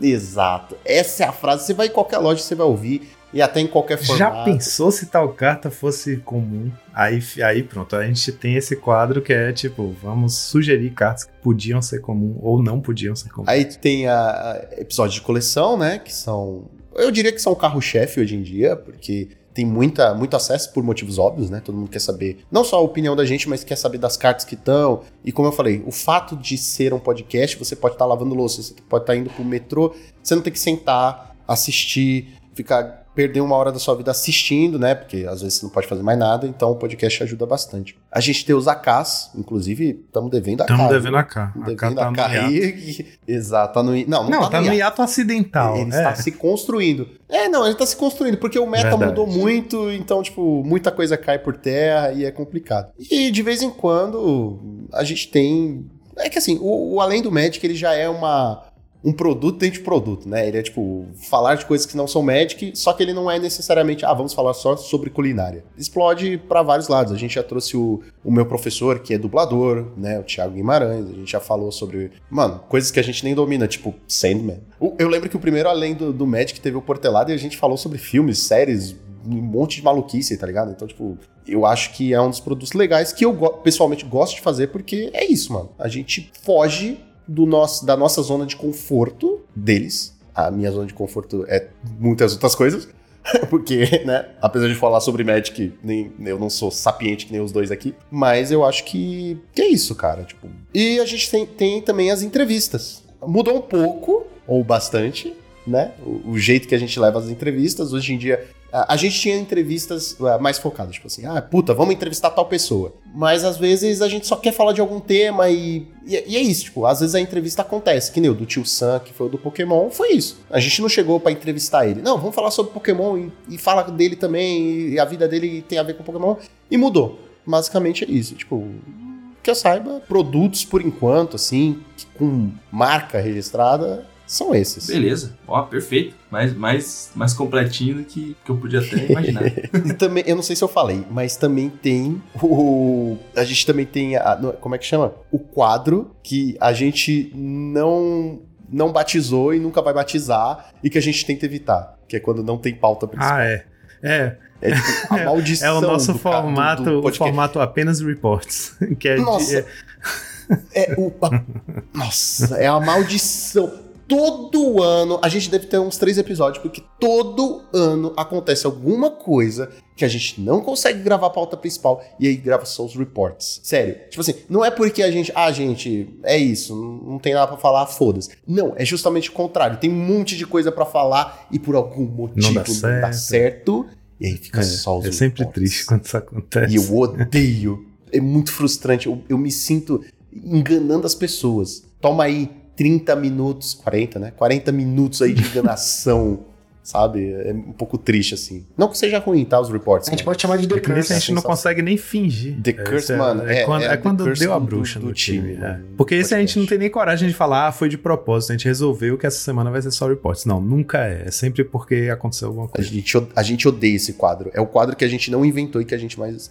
e que a gente odeia tá ligado? A gente odeia muito. Última perguntinha então pra fechar, gente. Eu queria saber, de uma maneira geral, é, opinião própria, qual que é a visão, o, lá, o posicionamento, o que, que vocês acham? 13. Da, da relação. 13, 13 não. Pô, mas tinha dúvida? A gente tem vermelho aqui, a gente tem vermelho aqui da X-Place, né, assim, não é, né, não é coincidência não, é isso que eu tô dizendo, é 13. Se era isso que você tava perguntando. Não era, mas já, já, já, já é uma informação extra, mas a, a pergunta mesmo é a relação Uh, o posicionamento que vocês têm em relação ao cenário atual de podcast, principalmente com essa temática de jogos, card games ou geeks, se a gente pode deixar mais abrangente ainda, aqui do Brasil. Qual que seria a visão de cada um de vocês? Eu não quero colocar o Draw do Monarca no pedestal, tá, gente? Eu acho que a gente ainda tem muito para melhorar, a gente podia ser melhor, a gente podia ser mais perfeito, mas a gente tenta todo dia melhorar. A cada episódio a gente coloca mais coisa, a gente traz informação, a gente tenta melhorar a nossa qualidade de áudio, inclusive quando dá a cagada no, nos áudios aí, eu puxo a orelha, eu bato no pessoal. Mas assim, é, bato, bato, bato, de longe. Tipo, tipo agora, de novo. Mas o, o, que eu quero dizer é assim: o André, o, do Motivo, ele tweetou esses dias uma coisa muito interessante: que muita gente não se liga em melhorar sua qualidade de audiovisual. Então ele fala assim: puta, às vezes a pessoa tem um conteúdo legal, fala bem, tem uma proposta interessante, mas a câmera é uma merda, o microfone tá estourado, tipo assim, o, corte tá esquisito. E eu entendo, juro que eu entendo de coração, porque eu já passei por isso, que assim, material de audiovisual não é barato, entendeu? E, e, e eu sei das limitações financeiras de cada um, quer dizer, e cada um sabe das suas limitações financeiras. Mas aos pouquinhos você consegue ir melhorando, entendeu? Não adianta você tá 20 anos com a mesma câmera. Entendeu? Às vezes com. Mano, o cenário, se você tá 20 anos com o mesmo cenário, às vezes já é complicado, tá ligado? Fica aquela coisa cansada. Você não sabe se a pessoa. Você tá assistindo o vídeo, você não sabe se é desse ano ou, ou de 10 anos atrás. Por mais que o assunto seja novo.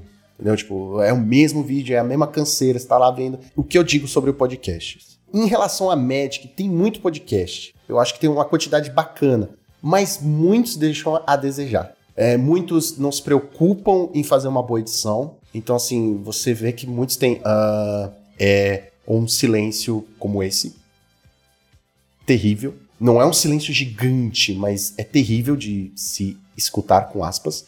E que incomoda, entendeu? Que incomoda. Alguns não se preocupam em passar um filtro, sabe? Ou, tipo assim, o áudio do fulano tá cagado, ah, deixa cagado, foda-se, e sobe na íntegra e. Não, cara, tu tá preparando um produto que precisa ter uma linguagem muito diferente. Quando você tá fazendo um vídeo com seus amigos e tudo mais, é uma linguagem. Quando você tá no podcast, é outra linguagem, entendeu? E se você for fazer a sua live, se você for fazer uma live que também é outra linguagem, mas uma live para você gravar o seu podcast, você tem que saber misturar muito bem a live com o que vai se tornar um podcast no futuro e, e mesclar, entendeu?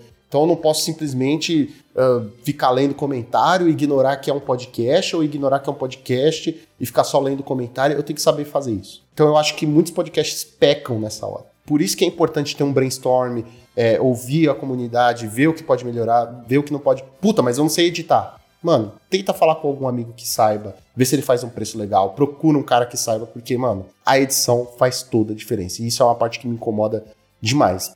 E, e é um dos motivos que eu falei lá atrás, que para mim é muito difícil ouvir alguns outros podcasts por causa da qualidade, entendeu? Às vezes a pessoa tem um assunto legal, tem um, tipo, um papo interessante, mas a, a música tá muito alta, ou tem muito barulho, ou tipo, silêncio, sei lá. É, é algo não natural entendeu? Tipo, a pessoa fica lá se mexendo. Ah, Jota que bateu no microfone, claro. A pessoa lá, de novo, caraca, eu falo muito com a mão. Tô parecendo.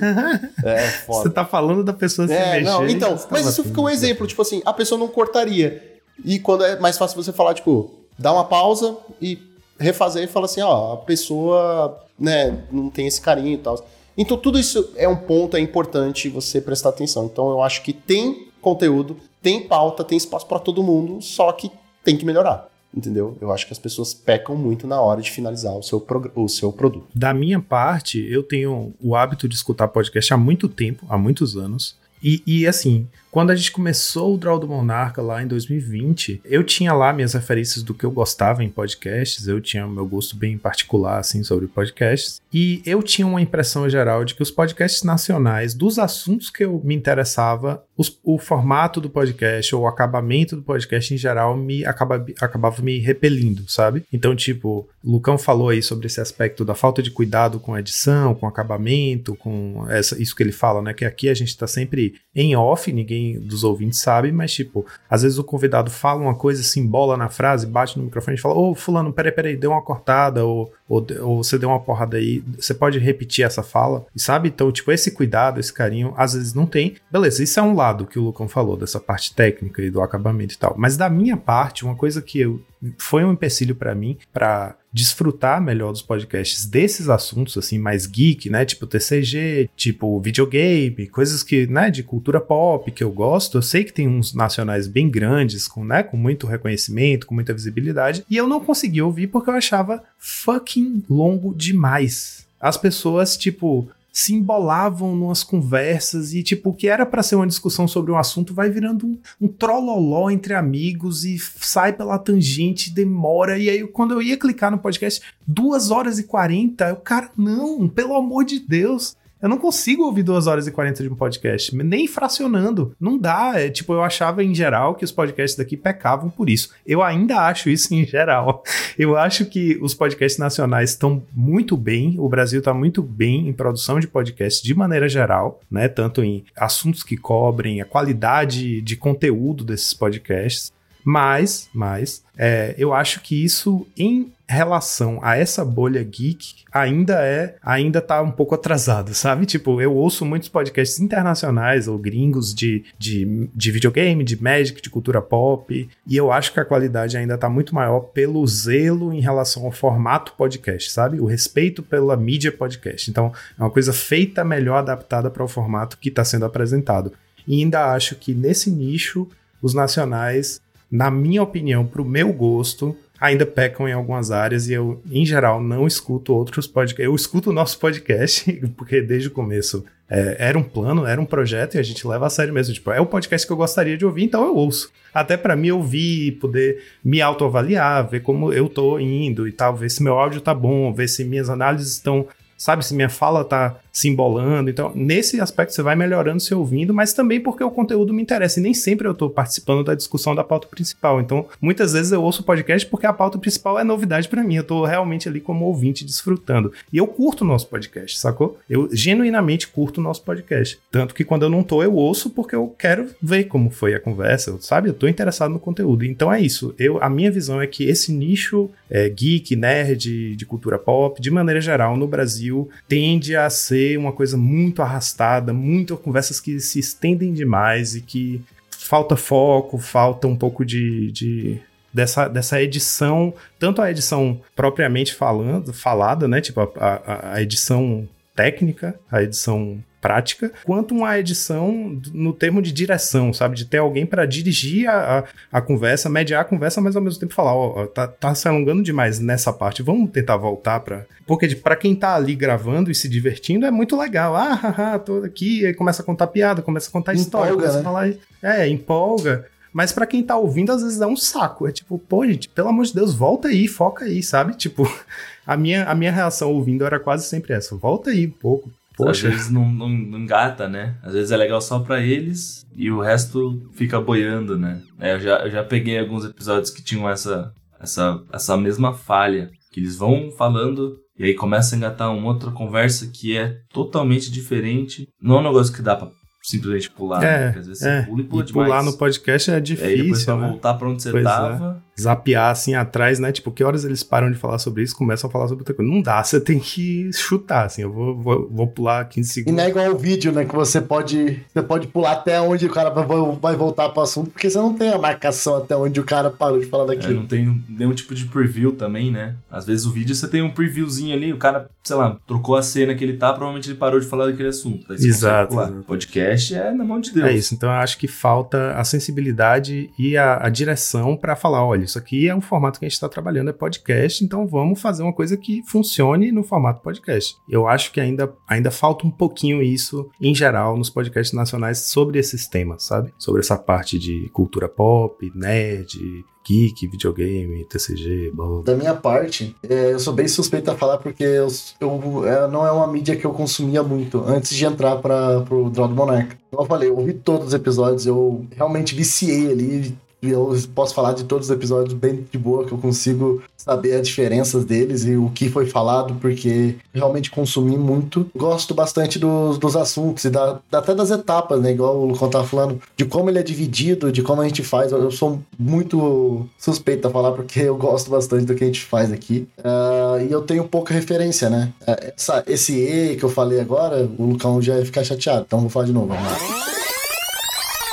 Eu, e eu tenho pouca referência, então eu não posso comparar contra o outro. Por isso que eu simplesmente tenho o nosso como pedestal ali, que é o único que eu tenho. Às vezes é até bom você só ter um, um ponto de referência, porque os próximos que você for eventualmente ouvindo, né, Rubinho? Bom, você vai botar como foco principal de comparação o Draw do Monarca. Então entra um pouquinho do que foi dito antes. Você, você vai ouvir um outro e não, não tá no mesmo patamar, né? Digamos, de qualidade, já sabe que o segundo episódio você já não vai ouvir. Ou vai ouvir com um pezinho atrás, uma orelha atrás para entrar aí na brincadeira do formato de podcast, você vai ouvir com só com um fone. Exato. Desculpa a piada é ruim, gente, mas é Piada ruim é, é nossa especialidade também, a marca registrada do Geraldo Monarca. Mas é isso, tipo, é, queria agradecer mesmo pela, pela oportunidade, pelo, por vocês estenderem o braço e as telas e os microfones pra gente ter esse bate-papo, porque foi muito legal, é, da minha parte mesmo, assim, conhecer mais sobre vocês. Tem essa questão de meio que uma mão lava a outra aí, eu ajudo vocês, vocês me ajudam. É, só tenho a agradecer, vocês são, vocês fazem um trabalho incrível, realmente muito bom. Os episódios que eu ouvi são sensacionais, tem essa questão de tá cada vez querendo melhorar essa, essa questão da qualidade. Dá para perceber como tem esse, esse carinho extra por, pelo produto de vocês, né? Pelo, pelo podcast. E, enfim, só show de bola, só tenho coisa a agradecer. Ah, cara, eu queria agradecer muito também, porque pessoalmente, assim, para mim é um. É realmente um, um, marco de reconhecimento né, do nosso trabalho. A gente, inclusive, a gente poder parar, ter essa oportunidade de poder parar um pouquinho e falar sobre nossa trajetória, sobre aspectos técnicos, sobre nossa organização, nosso trabalho, né, nosso, nosso fluxo de trabalho, organização de trabalho e tal, que são aspectos importantes, claro que são fundamentais e estão ali por trás, da, por trás das cenas, né, tipo é, backstage nosso, e que a gente nunca para para apresentar ele para os nossos ouvintes. Então é uma oportunidade disso também. E com isso a gente meio que também para e olha, pô, legal, né? Tipo, eu mesmo parei e fiquei, poxa, que massa que a gente faz isso, que bom que a gente tá nesse projeto e tá, né, até hoje, assim, porque de fato tem um, tem um, um tempo aí. Enfim, e você ter se interessado nisso e tra tra trazido essas perguntas foi muito legal. Eu gostei muito, eu agradeço muito, porque foi muito. É isso, eu senti que foi edificante pra gente também poder contribuir aí, poder parar pra responder essas coisas. Foi muito legal. Muito obrigado. Eu faço das minhas palavras as do Joaquim. Desde no, no minuto um lá que você me chamou lá na lojinha pra, perguntando se dava pra gente fazer, eu falei, pô, certeza que a galera vai gostar de fazer. E ainda foi até melhor, né? Já deu. A gente fez um episódio inteiro aí sobre isso. Bacana demais, cara. Bem feliz. Eu não, sei, eu não sei o que dizer. Eu não sei se eu agradeço, você agradece. Que, como é que a gente faz? A gente se agradece porque você salvou a gente da pauta de hoje. Então, então a gente tá te devendo uma. Se bem que a gente já tá pagando, fazendo o seu TCC. Puta, a gente tá fazendo seu TCC de graça. Aí, tá Tem gente que cobra, né? É, então. A gente é muito otário ou muito bonzinho, mano. Eu não sei o que dizer. Depois eu mando ah, o doc, vocês escrevem também. Coloca uma dedicatória é, pra gente uma lá dedicatória, no, porra. dedicatória está ótimo. Verdade, isso aí, isso, pô, eu nunca fui dedi... Eu nunca recebi uma dedicatória em nenhum TCC, sabe? Vocês ouviram? Vocês ouviram? o que, que ela falou? Ela falou mentiroso. A minha noiva falou: mentiroso! mentiroso! Mas, Caio, muito obrigado pela sua participação e, tipo, ter escolhido a gente pra, pô, fazer parte aí do seu TCC. Você podia ter escolhido o Jovem Nerd, que nunca te responderia, provando que nós somos mais legais, apesar de eu gostar deles. Foi uma honra ter podido participar aí e espero que tire 10. Se não tirar 10, você fala com a gente que a gente dá um jeito. 7 é o novo 10, já falei no começo. 7 é o novo 10. Muito obrigado, gente. Obrigadão mesmo pela, pela força, obrigadão pela, pelo trabalho que vocês fazem. Realmente é, é muito bom, é muito legal, é, é algo gratificante de ouvir. Você, você não fica tipo, ah, meu Deus, saiu mais um episódio do Draw do Monarca, eu vou ter que assistir só porque eu quero saber do report.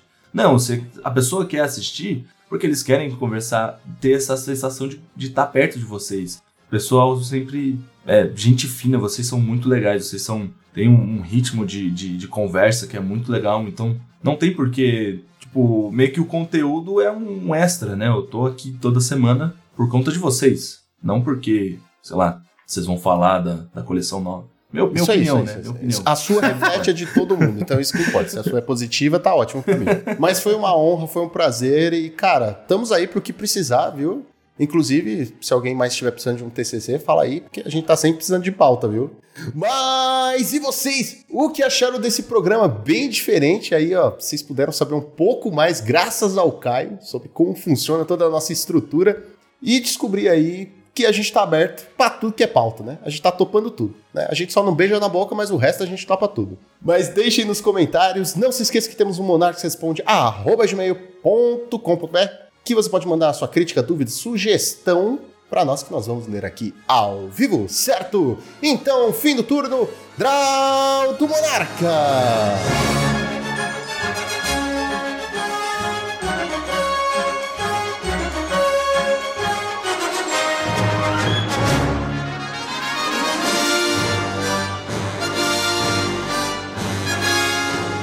Este podcast foi editado por Monarchs MTG Produções.